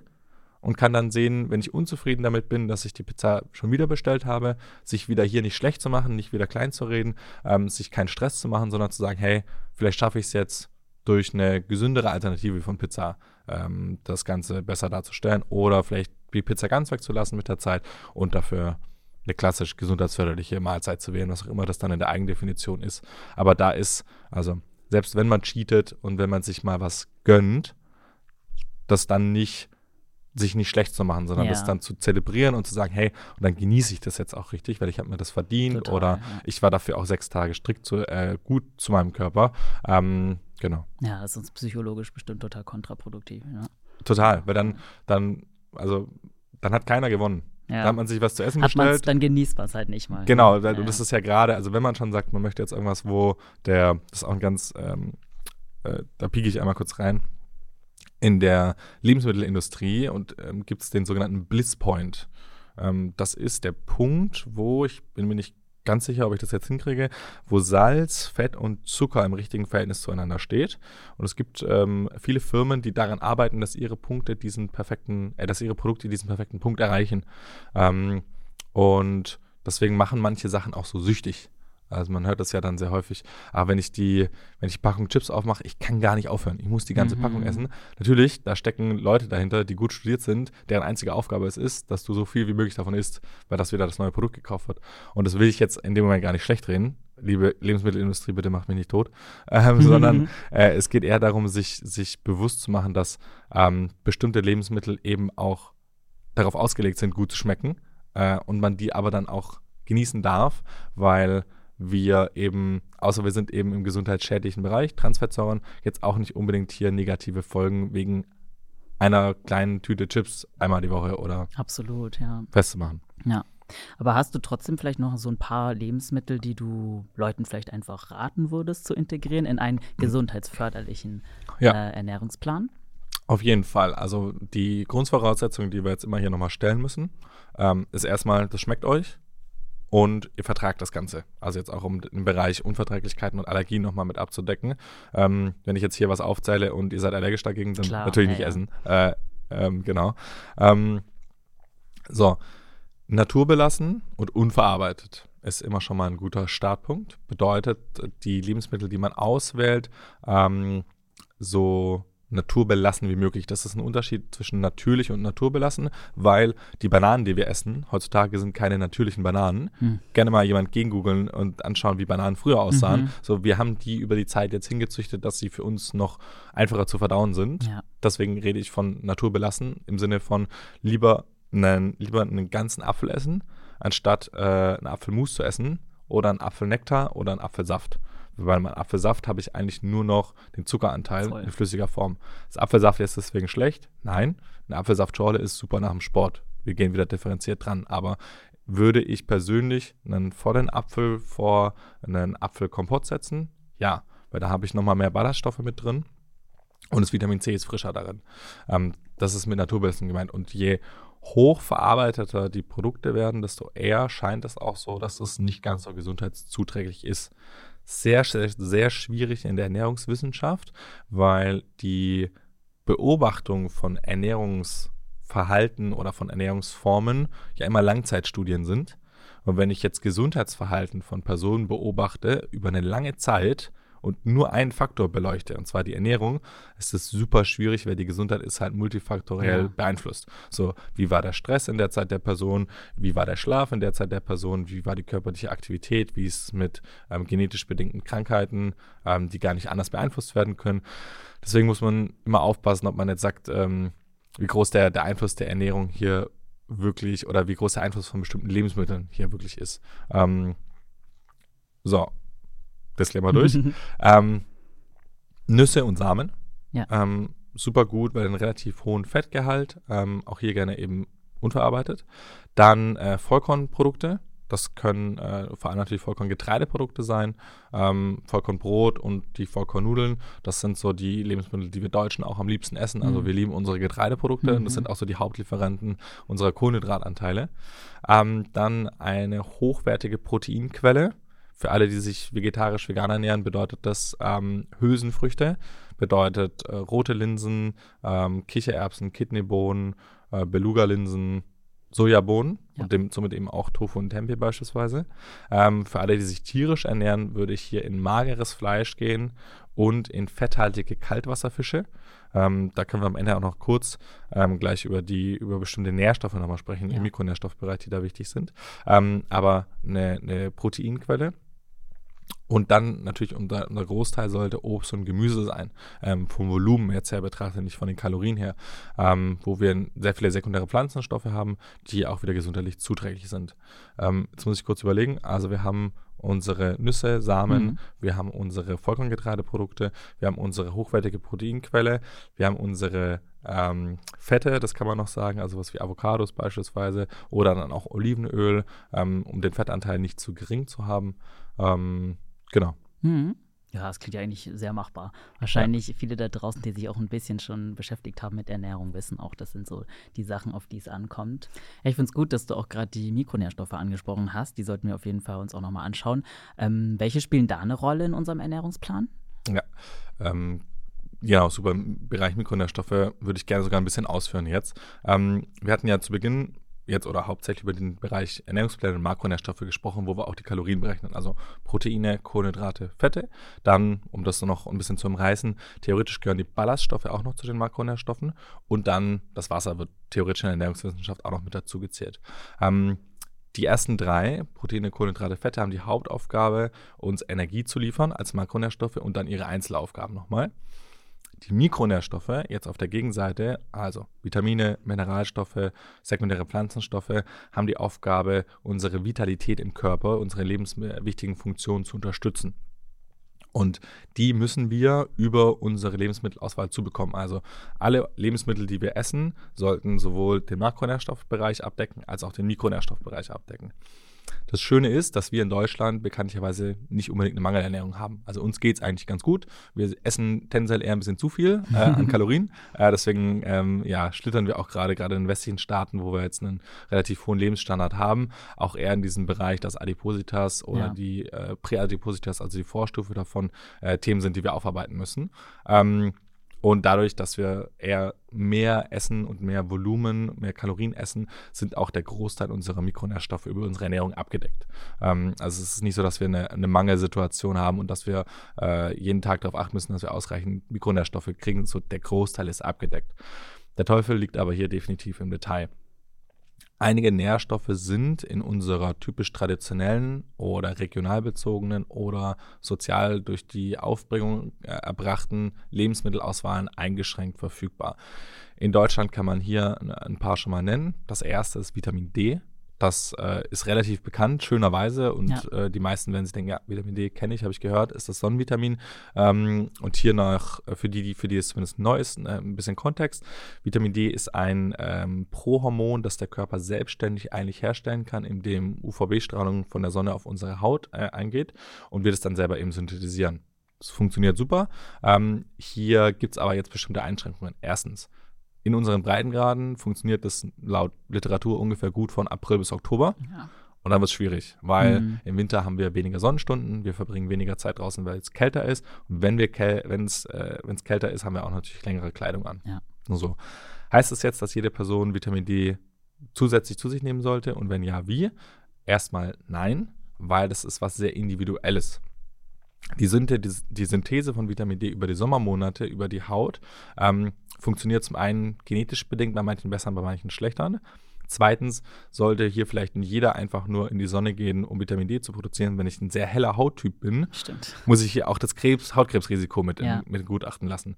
Ähm, manche Leute oder viele Personen verbringen aber auch im Sommer gar nicht so viel Zeit draußen und synthetisieren vielleicht deswegen nicht ausreichend, weil wir haben die meisten von uns immer noch einen Job drin ähm, und verbringen den, die Nacht zu Hause äh, drinnen, äh, sind dann vielleicht morgens irgendwo mal auf dem Weg zur Arbeit, bei der Arbeit dann drin, vielleicht in der Mittagspause kurz draußen und dann abends auch schon wieder heim. Ähm, heißt, die Vitamin D-Speicherkapazität, die wir haben, kann theoretisch über die Sommermonate ausgefüllt werden.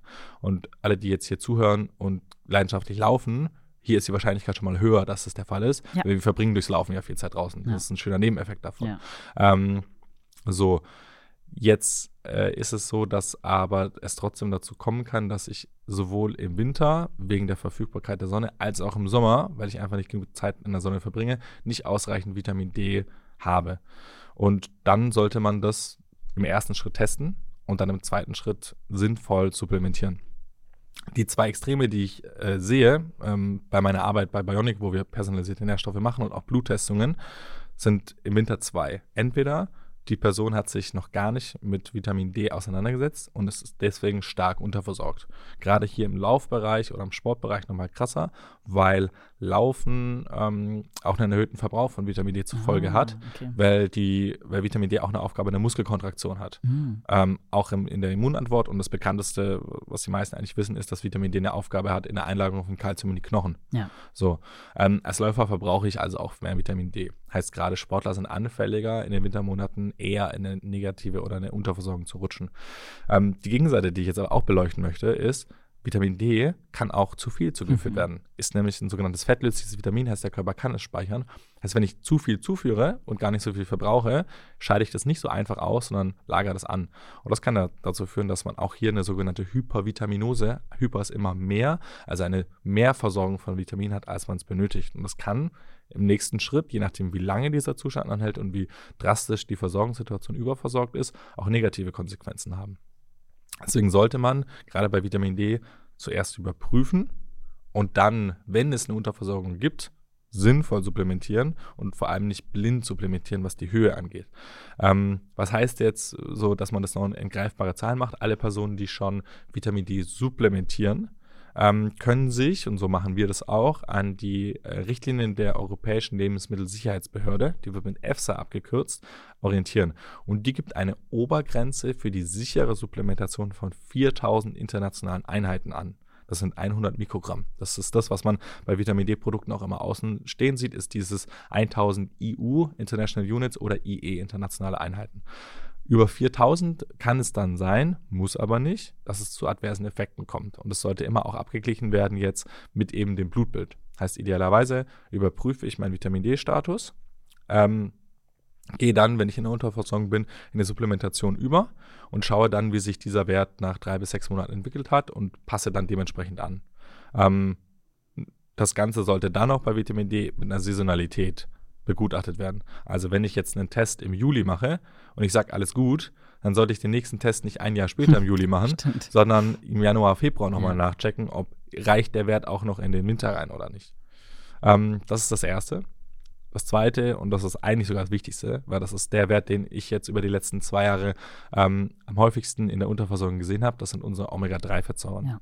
So, und da haben wir in der ersten Folge auch schon drüber gesprochen, also gerne nochmal reinhören, wer da in der ersten Folge, oder wer die erste Folge noch nicht gehört hat. Ja.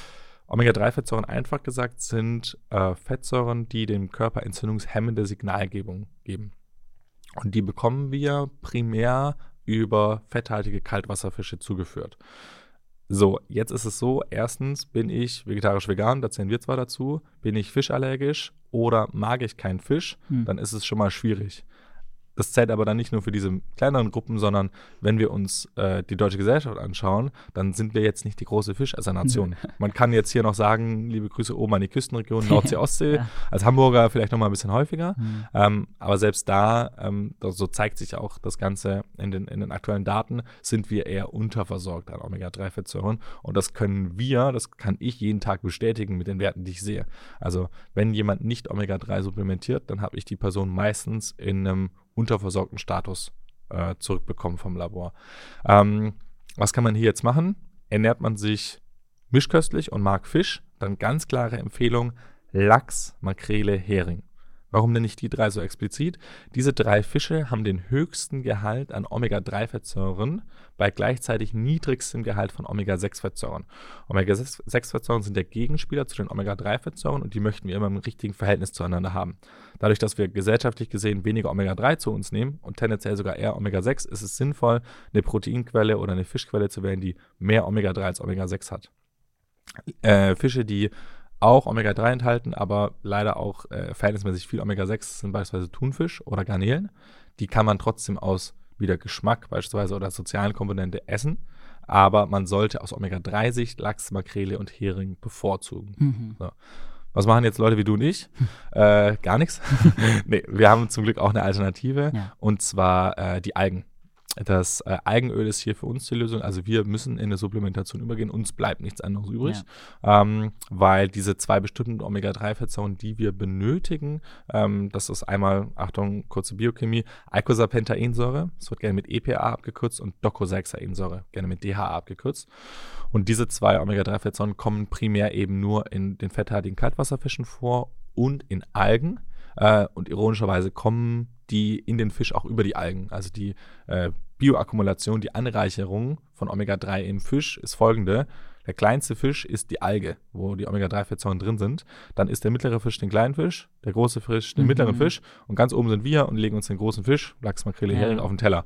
Heißt, wir haben jetzt hier eine lange Kette an Anreicherungen von Omega-6, äh, Omega-3 gehabt und am Ende nehmen wir es dann über den Fisch zu uns vegetarisch, vegan, fischallergisch kann diese Kette umgehen und quasi direkt zu den Algen gehen. Sollte aber hier lieber nicht die Algen selber verwenden als Lebensmittel, weil die mhm. tendenziell auch einen sehr hohen Gehalt haben können, eine sehr hohe Konzentration an Jod, wo wir ah. wieder aufpassen müssen auf die Schilddrüsenfunktionalität, ähm, sondern sinnhafterweise hier auf die sichere Variante, auf das Algenöl rübergehen. Mhm. Genau, und Personen, die sagen, ähm, ich will jetzt nicht das Algenöl nehmen, aber ich will auch kein Fisch essen, die haben dann Fischöl als Alternative zum Fisch, um die Omega-3-Fettsäureversorgung zu halten. Ähm, alle, die sich vegetarisch-vegan ernähren und jetzt im Kopf haben, mhm. aber warte mal, ich habe doch irgendwas gelesen mit Leinsamen und Walnüsse haben doch auch Omega-3, das steht da doch sogar drauf. Ja. Das ist richtig. Ähm, äh, Omega-3-Fettsäuren, wie gesagt, ist eine Überbezeichnung von vielen Fettsäuren. Wir benötigen Eicosapentaen-Docosahexaensäure in Leinsamen, Chiasamen, Hanfsamen, Walnüssen und den jeweiligen Ölen dazu ist die sogenannte Alpha-Linolensäure. Ja. Die wird gerne als ALA abgekürzt. Und diese Fettsäure ist da drin und die hat auch gesundheitsförderliche Eigenschaften. Allerdings ist sie eben nicht EPA und DHA. Und unser Körper ist aber schlau und kann sogar aus dieser Alpha-Linolensäure Eicosapentaensäure und Docosahexaensäure umwandeln. Das Problem ist nur, dass diese Umwandlungsrate unfassbar schlecht funktioniert. So ja. Mhm. Und deswegen müsste man astronomische Mengen an Leinsamen essen, was dann, wo sich der Darm irgendwann sehr schnell melden würde und sagen würde, hey, Moment. Ballaststoff ist gut, aber zu viel ist auch nicht so gut, ja. ähm, dass das tatsächlich funktioniert. Soll niemanden davon abhalten, Leinsamen, Chiasamen, Walnüsse, Hanfsamen zu essen, aber nicht mit der Zielsetzung, seine Omega-3 abzudecken. Weil das kann ich schmerzhafterweise, habe ich bei meinem ersten Bluttest gesehen, bestätigen. Das hat bei mir nicht funktioniert mhm. und das hat auch bisher bei allen Leuten, wo ich das, äh, wo es eine Chance gegeben hätte, gesehen, dass es auch nicht ausgereicht hat. Mhm.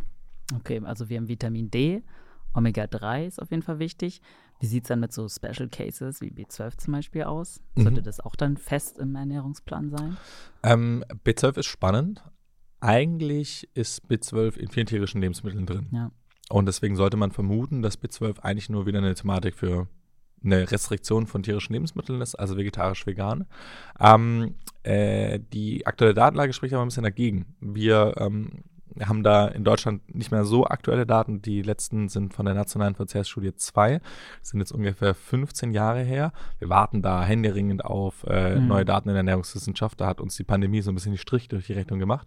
Ähm, aber wenn man sich an diese ähm, Daten äh, richtet, dann ist es so, dass im Schnitt ge geschlechterübergreifend ungefähr 50 Prozent der Deutschen nicht zureichend Vitamin mhm. B12 zu sich nehmen. Und das ist spannend, weil wir haben noch nicht 50 Prozent vegetarisch-vegan in der Bevölkerung. Richtig. So, bedeutet also Vitamin B12 für alle, die zuhören und vermeintlich eine mischköstliche Ernährung haben, das heißt nicht, dass ihr da automatisch gut versorgt seid mit. Ähm, es kann daran liegen, dass vielleicht das B12, das man zu sich nimmt, im Darm nicht ausreichend resorbiert wird oder dass die Lebensmittel, die man isst, dann doch nicht so B12-haltig sind. Deswegen ist B12 auf jeden Fall auch ein Thema, das man sich äh, genauer anschauen sollte. Ähm, hier kann man auch wieder sehr schön über eine Bluttestung gehen. Ähm, vielleicht da noch kurz den Schritt zur, zur Testung. Mhm. Äh, ich hatte schon erzählt, dass wir bei Bionic, wir bieten auch Testungen an. Wir machen eine sogenannte Kapillarbluttestung, wo man einen Test nach Hause ge geschickt bekommt und selber an der Fingerkuppe vorne Kapillarblut entnimmt und das dann einfach einsendet an unser akkreditiertes Partnerlabor. Ähm, die Möglichkeit gibt es und dann gibt es auch noch andere Anbieter ähm, im Internet. Wenn man jetzt sagt, man möchte das selber machen, um beispielsweise den Hausarzt, dann ist es da ein bisschen herausfordernd, weil wenn man gesetzlich versichert ist, dann äh, ist es meistens nicht abgedeckt von der Krankenkasse. Ja. Heißt, man muss hier entweder ähm, mit einem leichten Zwinkern seinem Hausarzt sagen, hey, wie sieht's aus? Äh, ja, ja. Könnte ich nicht. Ähm, und dann kriegt man das vielleicht damit abgedeckt. Ähm, da ist die Testung von Vitamin D schon sehr bekannt jetzt bei den Hausärzten. Bedeutet, bin ich im, im Winter irgendwie, komme ich rein und sage, ich fühle mich ein bisschen letharg, ein bisschen müde, dann kommt da schnell die Entscheidung, komm, wir gucken uns mal das Vitamin D mhm. an. Oder ähm, wenn man dann äh, dran ist und sagt, ja, ich habe jetzt die letzten Wochen einfach ein bisschen auf meinen Fleischkonsum geachtet und fühle mich aber irgendwie ein bisschen schlaff, dann kann sein, dass der Arzt sagt, komm, wir machen ein großes Blutbild, wir nehmen B12 mit rein als Faktor. Ähm, Omega-Fettsäuren selten. Eigentlich so gut wie gar nicht. Ähm, Habe ich zumindest noch nicht gesehen, dass das ein Hausarzt von sich ja. ausgemacht hat. Hängt auch tatsächlich damit zusammen, dass die Testung sehr kostenintensiv so. ist. Heißt, ähm, man, man muss ja als Hausarzt so ein bisschen haushalten, auch mit dem Budget, das man hat von den Krankenkassen ja. für die Labore.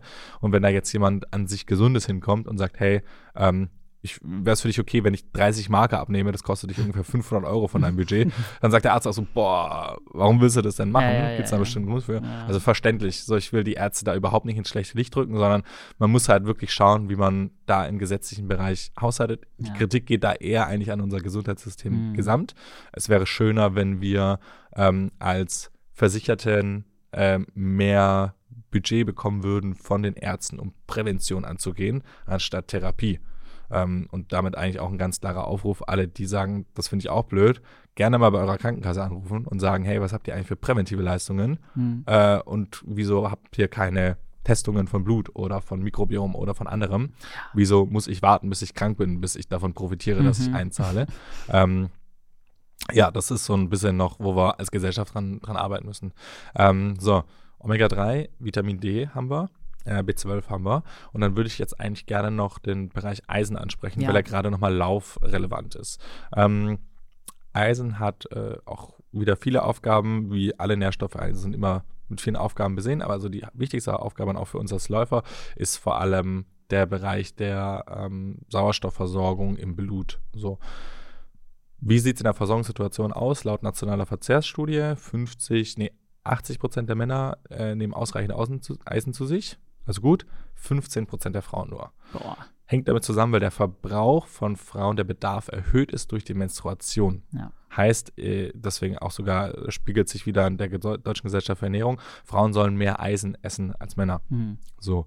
Ähm, Große bekannte Eisenquellen sind Fleisch äh, und im pflanzlichen Bereich haben wir dann vor allem ähm, äh, dunkelgrünes Blattgemüse, auch einige Getreidearten, einige Samenarten. Ähm, Im pflanzlichen sollte man immer darauf achten, dass das mit Vitamin C noch zugenommen wird, weil dann die Resorption von dem Eisen, von dem pflanzlichen nochmal besser ist. Ähm, hier auch wieder sinnvoll in eine Testung zu gehen, ähm, weil die Symptome für eine Eisenunterversorgung sind beispielsweise wieder Lethargie, mhm. Abgeschlagenheit. Und das ist so ein bisschen die, das Schwierige, wenn wir jetzt hier über Nährstoffe sprechen, ähm, bekomme ich auch sehr häufig die Frage, woran merke ich das denn, dass mir ein bestimmter Nährstoff fehlt?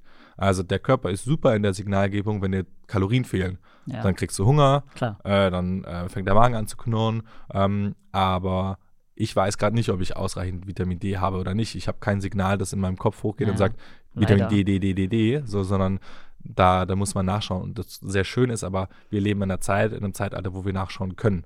Ähm, über eine Heimtestung oder über eine RC-Testung durch die Vene. Ähm, und das sollte man dann auch machen. Und bei Eisen sollte man dann speziell den sogenannten Ferritinwert anschauen. Warum ist das so?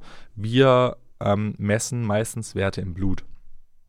Und diese Blutwerte geben uns teilweise aber nur bedingte Aussagekraft über die Speicherfunktionalität ab. Bedeutet, ähm, wir haben auch Eisenspeicher im Körper und wenn der Wert im Blut sinkt von Eisen, dann nimmt der Körper dieses gespeicherte Eisen und bringt es von dem zellulären Raum zurück in den äh, Raum des, der Blutbahn. Ähm, also aus den Zellen raus, wieder in die Blutbahn rein. So. Und das Eisen ist also im Blut immer äh, in einem bestimmten Bereich, in einem Homöostasebereich, bis die Speicher erschöpft sind. Und dann erst fängt der Wert im Blut an zu sinken. Heißt, wenn wir einen niedrigen Wert von Eisen im Blut feststellen, heißt es, dass die Speicher schon erschöpft sind. Also wir sind zu spät dran. Und deswegen sollte man eher den Ferritinwert betrachten, weil der gibt uns Auskunft über die Speichersituation ja. im Blut anstatt äh, im, im, Körper anstatt die äh, Eisensituation im Blut. Ähm, und das ist aber bekannt. Also das machen Ärzte und äh, Sportärzte achten da auch drauf ähm, und nehmen dann sogar sehr breite Parameteranzahlen von, von Eisenwerten ähm, äh, ab.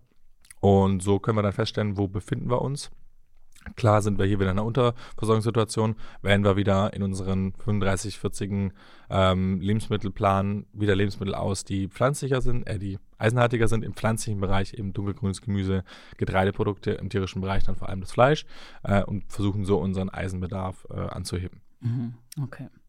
Ja, danke an der Stelle schon mal für den guten Überblick über den Makro- und Mikronährstoffbedarf, den wir dann eigentlich haben oder den wir uns zumindest anschauen sollten, bevor wir uns dann einen Ernährungsplan schreiben, der darauf gar nicht achtet. ja. ja, ähm, ich habe noch ein paar ja, trainingsspezifische Fragen.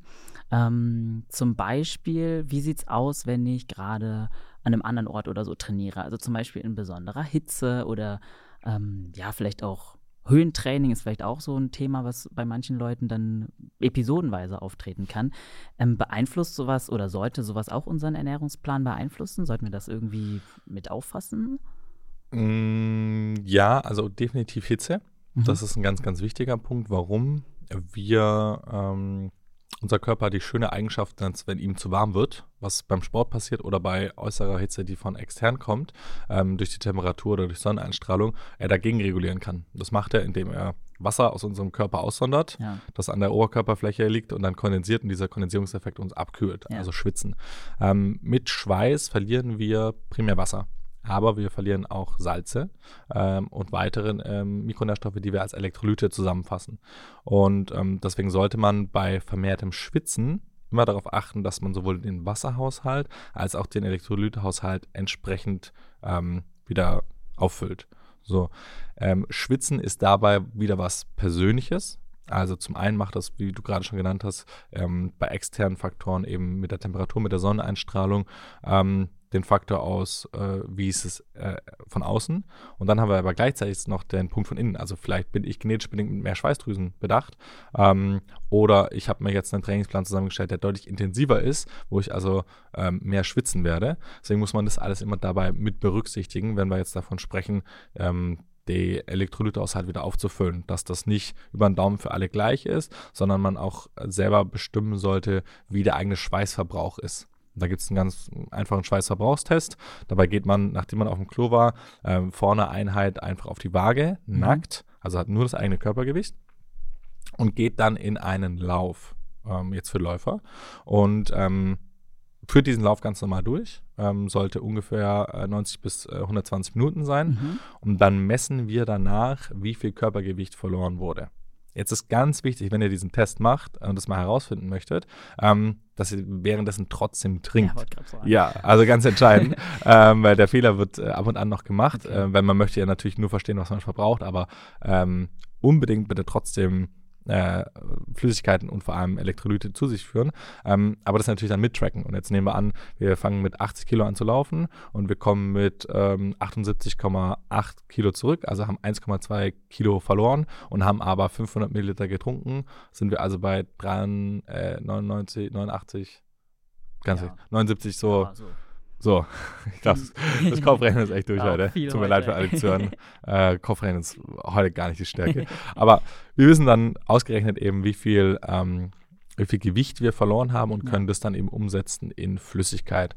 Und ähm, wenn man jetzt hier natürlich nochmal den Punkt der äußeren Faktoren begutachtet, also auch die Außentemperatur mit einer Rolle spielt und sich dann die Frage gestellt, ja gut, wenn ich jetzt bei milderem Wetter den Schweißtest mache und dann bei heißerem Wetter laufe, äh, bei einem Wettkampf, dann ist das ja nicht eins zu eins richtig. Stimmt.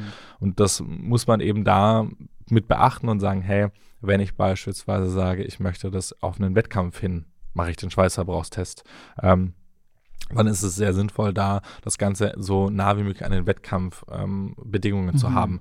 Ähm, wenn es jetzt irgendwie ein tropischer Ironman auf Hawaii ist, dann geht es natürlich nur bedingt, wenn man irgendwo in Deutschland sitzt. Ähm, aber man kann zumindest schauen, dass man die Intensität des Wettkampfs einmal darstellt ähm, und dass man, wenn man die Außentemperaturen jetzt drastischen Unterschied hat, also man trainiert hier irgendwie bei 10 Grad in Norwegen und hat dann den Wettkampf irgendwo auf Lanzarote bei 30, dann muss man das auf jeden Fall faktoriell nochmal mit berücksichtigen. Ja. Dann ist man aber auch schon so ambitioniert, dass man sagen kann, okay, dann wäre es auch sicher sinnvoll, da nochmal einen Experten zu Rat ziehen, zu ziehen und zu sagen, hey, gibt es hier nochmal Empfehlungswerte, die in so Sonderfällen und großen Diskrepanzen nochmal sinnvoll sind ja, zu berücksichtigen. Mhm. Okay, also ist auch gerade für so Wettkampf-Trainingspläne, äh, Wettkampfernährungspläne durchaus auch das Wasser, die Hydrierung und so relevant. Also sollte man auch die Wasserzufuhr zum Beispiel mittracken oder mit reinplanen. Absolut. Und jetzt, wo wir heute so viel über Ernährungspläne ähm, gesprochen haben, wenn man jetzt wirklich eher in diesen leistungsbezogenen Bereich kommt oder auch schon, ich zähle da, persönlich zähle ich da ab dem Marathon. Für mich ist ja. Halbmarathon, außer man läuft ihn auf eine Stunde 15 oder schneller, dann ist es auch wieder sehr leistungsbezogen. Aber ansonsten, die meisten, die den Halbmarathon laufen, laufen ein Jahr für sich. Dann ist das ein Hobby und man versucht zwar schnell zu laufen, aber selten ist es wettkampfbezogen, sondern es geht ja dann schon eher in den Marathonbereich. Ja. Deswegen ziehe ich da so ein bisschen die Grenze. Ähm, heißt aber nicht, dass jemand, der 10 Kilometer läuft, nicht auch auf die Ernährung achten sollte, aber wettkampfbezogene Ernährung ist dann immer noch mal sehr getrennt von einem Ernährungsplan zu sehen. Also hier gibt es dann quasi einen Ernährungsplan, der eher auf Regeneration ausgerichtet ist und die ganze Zeit abdeckt jenseits des Wettkampfs und dann wettkampfbezogene Ernährung oder trainingsbezogene Ernährung. Weil ich in, einer, in, einem, in einem Trainingskontext kann ich natürlich jetzt nicht, während ich laufe, sagen, ich mache mir jetzt eine Packung Nudeln. ähm, Wäre auch überhaupt nicht sinnvoll, nee. sondern die der Ernährungsplan vor einem Wettkampf sollte angepasst sein auf den Wettkampf selber, mit den Kalorien. Alle, die schon mal Pasta-Party gemacht haben, ähm, kennen das. Also irgendwie auch ausreichend Kohlenhydrate zuzuführen, dass die Kohlenhydratspeicher voll sind. Im Wettkampf selber, äh, in der Trainingsphase selber den Fettstoffwechsel zu trainieren, dass wir über die längere Distanz aber mehr aus Fetten als aus Kohlenhydraten verbrauchen, dass wir da nicht eine zu frühe Erschöpfung haben, wenn die Glykogenspeicher leer sind. Aber dann vor allem den Wettkampf als wie eine eigene Kapsel zu sehen, wo andere Welt, wo andere Aspekte ja. sicher, äh, wichtig sind. Und beim Wettkampf geht es uns darum, A, so viel oder angepasst eben an den Schweißverbrauchstest Wasser und die Elektrolyte aufzufüllen. Vor allem das Salz, vor allem bei heißen Temperaturen kann man dann schnell mal drüber nachdenken, lieber sogar mit Salztabletten zu arbeiten, ja. weil es hier entscheidend sein kann, wie der Elektrolytspeicher äh, oder wie die, wie die Elektrolyte wieder nachgeführt werden in Bezug auf die Leistungserbringung, in Bezug auf ähm, Elektrolyte haben eben eine Riesenaufgabe in der Nervenfunktionalität und in der ähm, Rehydrierung des Körpers äh, und somit auch eben auch in der Muskelfunktionalität. Und jeder, der schon mal mit einem Krampf äh, stehen bleiben musste, naja. weiß, wie wenig Spaß das macht. Mhm. Äh, und das macht man einmal mit und dann sagt man sich, okay, das Thema nehme ich doch ernst. Ja. Ähm, und dann die zweite Aufgabe ist es, je, je länger die, die Einheiten werden, je intensiver die Einheiten werden, dann auch nochmal zu schauen, kann ich so viel wie möglich Kalorien auffüllen es ist unrealistisch, gerade wenn man nochmal ein bisschen schweres Gewicht mhm. hat, dass man die Kalorien, die man während einem Lauf verbraucht, alle reinholt. So. Aber man kann versuchen, dem so nah wie möglich zu kommen. Ähm, und das ist aber dann als Wettkampfernährung ähm, nochmal eine sehr gezielte eigene Welt, die so ein bisschen abseits ist von der allgemeingültigen Ernährungsplanung für, für Sportinteressierte. Mhm. Wie sieht es eigentlich aus nach dem Wettkampf? Also nehmen wir mal an, wir sind einem Ernährungsplan gefolgt, jetzt für die Wettkampfvorbereitung und haben dann auch alles absolviert und durchgestanden. Ähm, ist es okay, wenn man den Ernährungsplan dann einfach so droppt und auf einmal ganz normal ist? Oder sollte man das irgendwie ausschleichen lassen oder beibehalten? Ähm, ist so ein Stück weit individuell. Ähm, ich würde es persönlich, und das hat auch in, in meiner Erfahrung früher mit Athleten auch ganz gut funktioniert, ähm, mit dem abtrainieren, was man ja eh auch machen sollte nach einem Wettkampf, anpassen. Mhm. Ähm, also je nachdem, wie strikt der Plan auf einen Wettkampf zugelaufen ist, ist es sinnvoll, den dann auch wieder stückweise zu lockern. Weil mache ich, mache ich, sage ich nach dem Wettkampf, okay, und jetzt ist alles egal, ähm, dann ist das auch wieder aus psychologischer Sicht sehr anspruchsvoll für den Körper, weil dann hat man sich irgendwie zwölf Wochen an irgendwas gehalten und schmeißt dann alles über Bord. Das überfordert dann meistens auch in den Routinen und in den Alltag zu sagen, okay, jetzt ist eigentlich wieder völlig alles egal. Deswegen da eher die Empfehlung, ähm, nicht mehr ganz so strikt und dann immer lockerer zu werden mit dem Abtrainieren, das man, wie gesagt, eben machen sollte. Und dann wieder in die nächste Zielsetzung eigentlich zu gehen. Also was ist mhm. dann, ähm, dann ist, das ist genauso ein Punkt, nach einem Wettkampf ist genauso ein Punkt wie dieser Check-in-Punkt.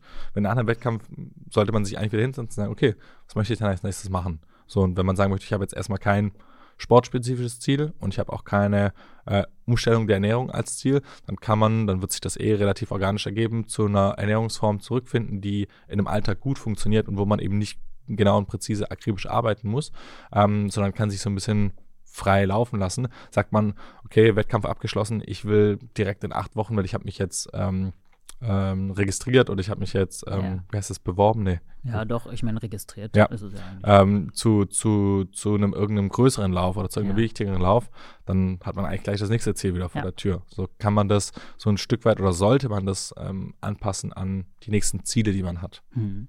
Und kann dann auch so ein Ziel zum Beispiel Regeneration sein? Also könnte man dann auch bestimmte Makro- und vielleicht auch Mikronährstoffe wählen, um die Regeneration zu beschleunigen?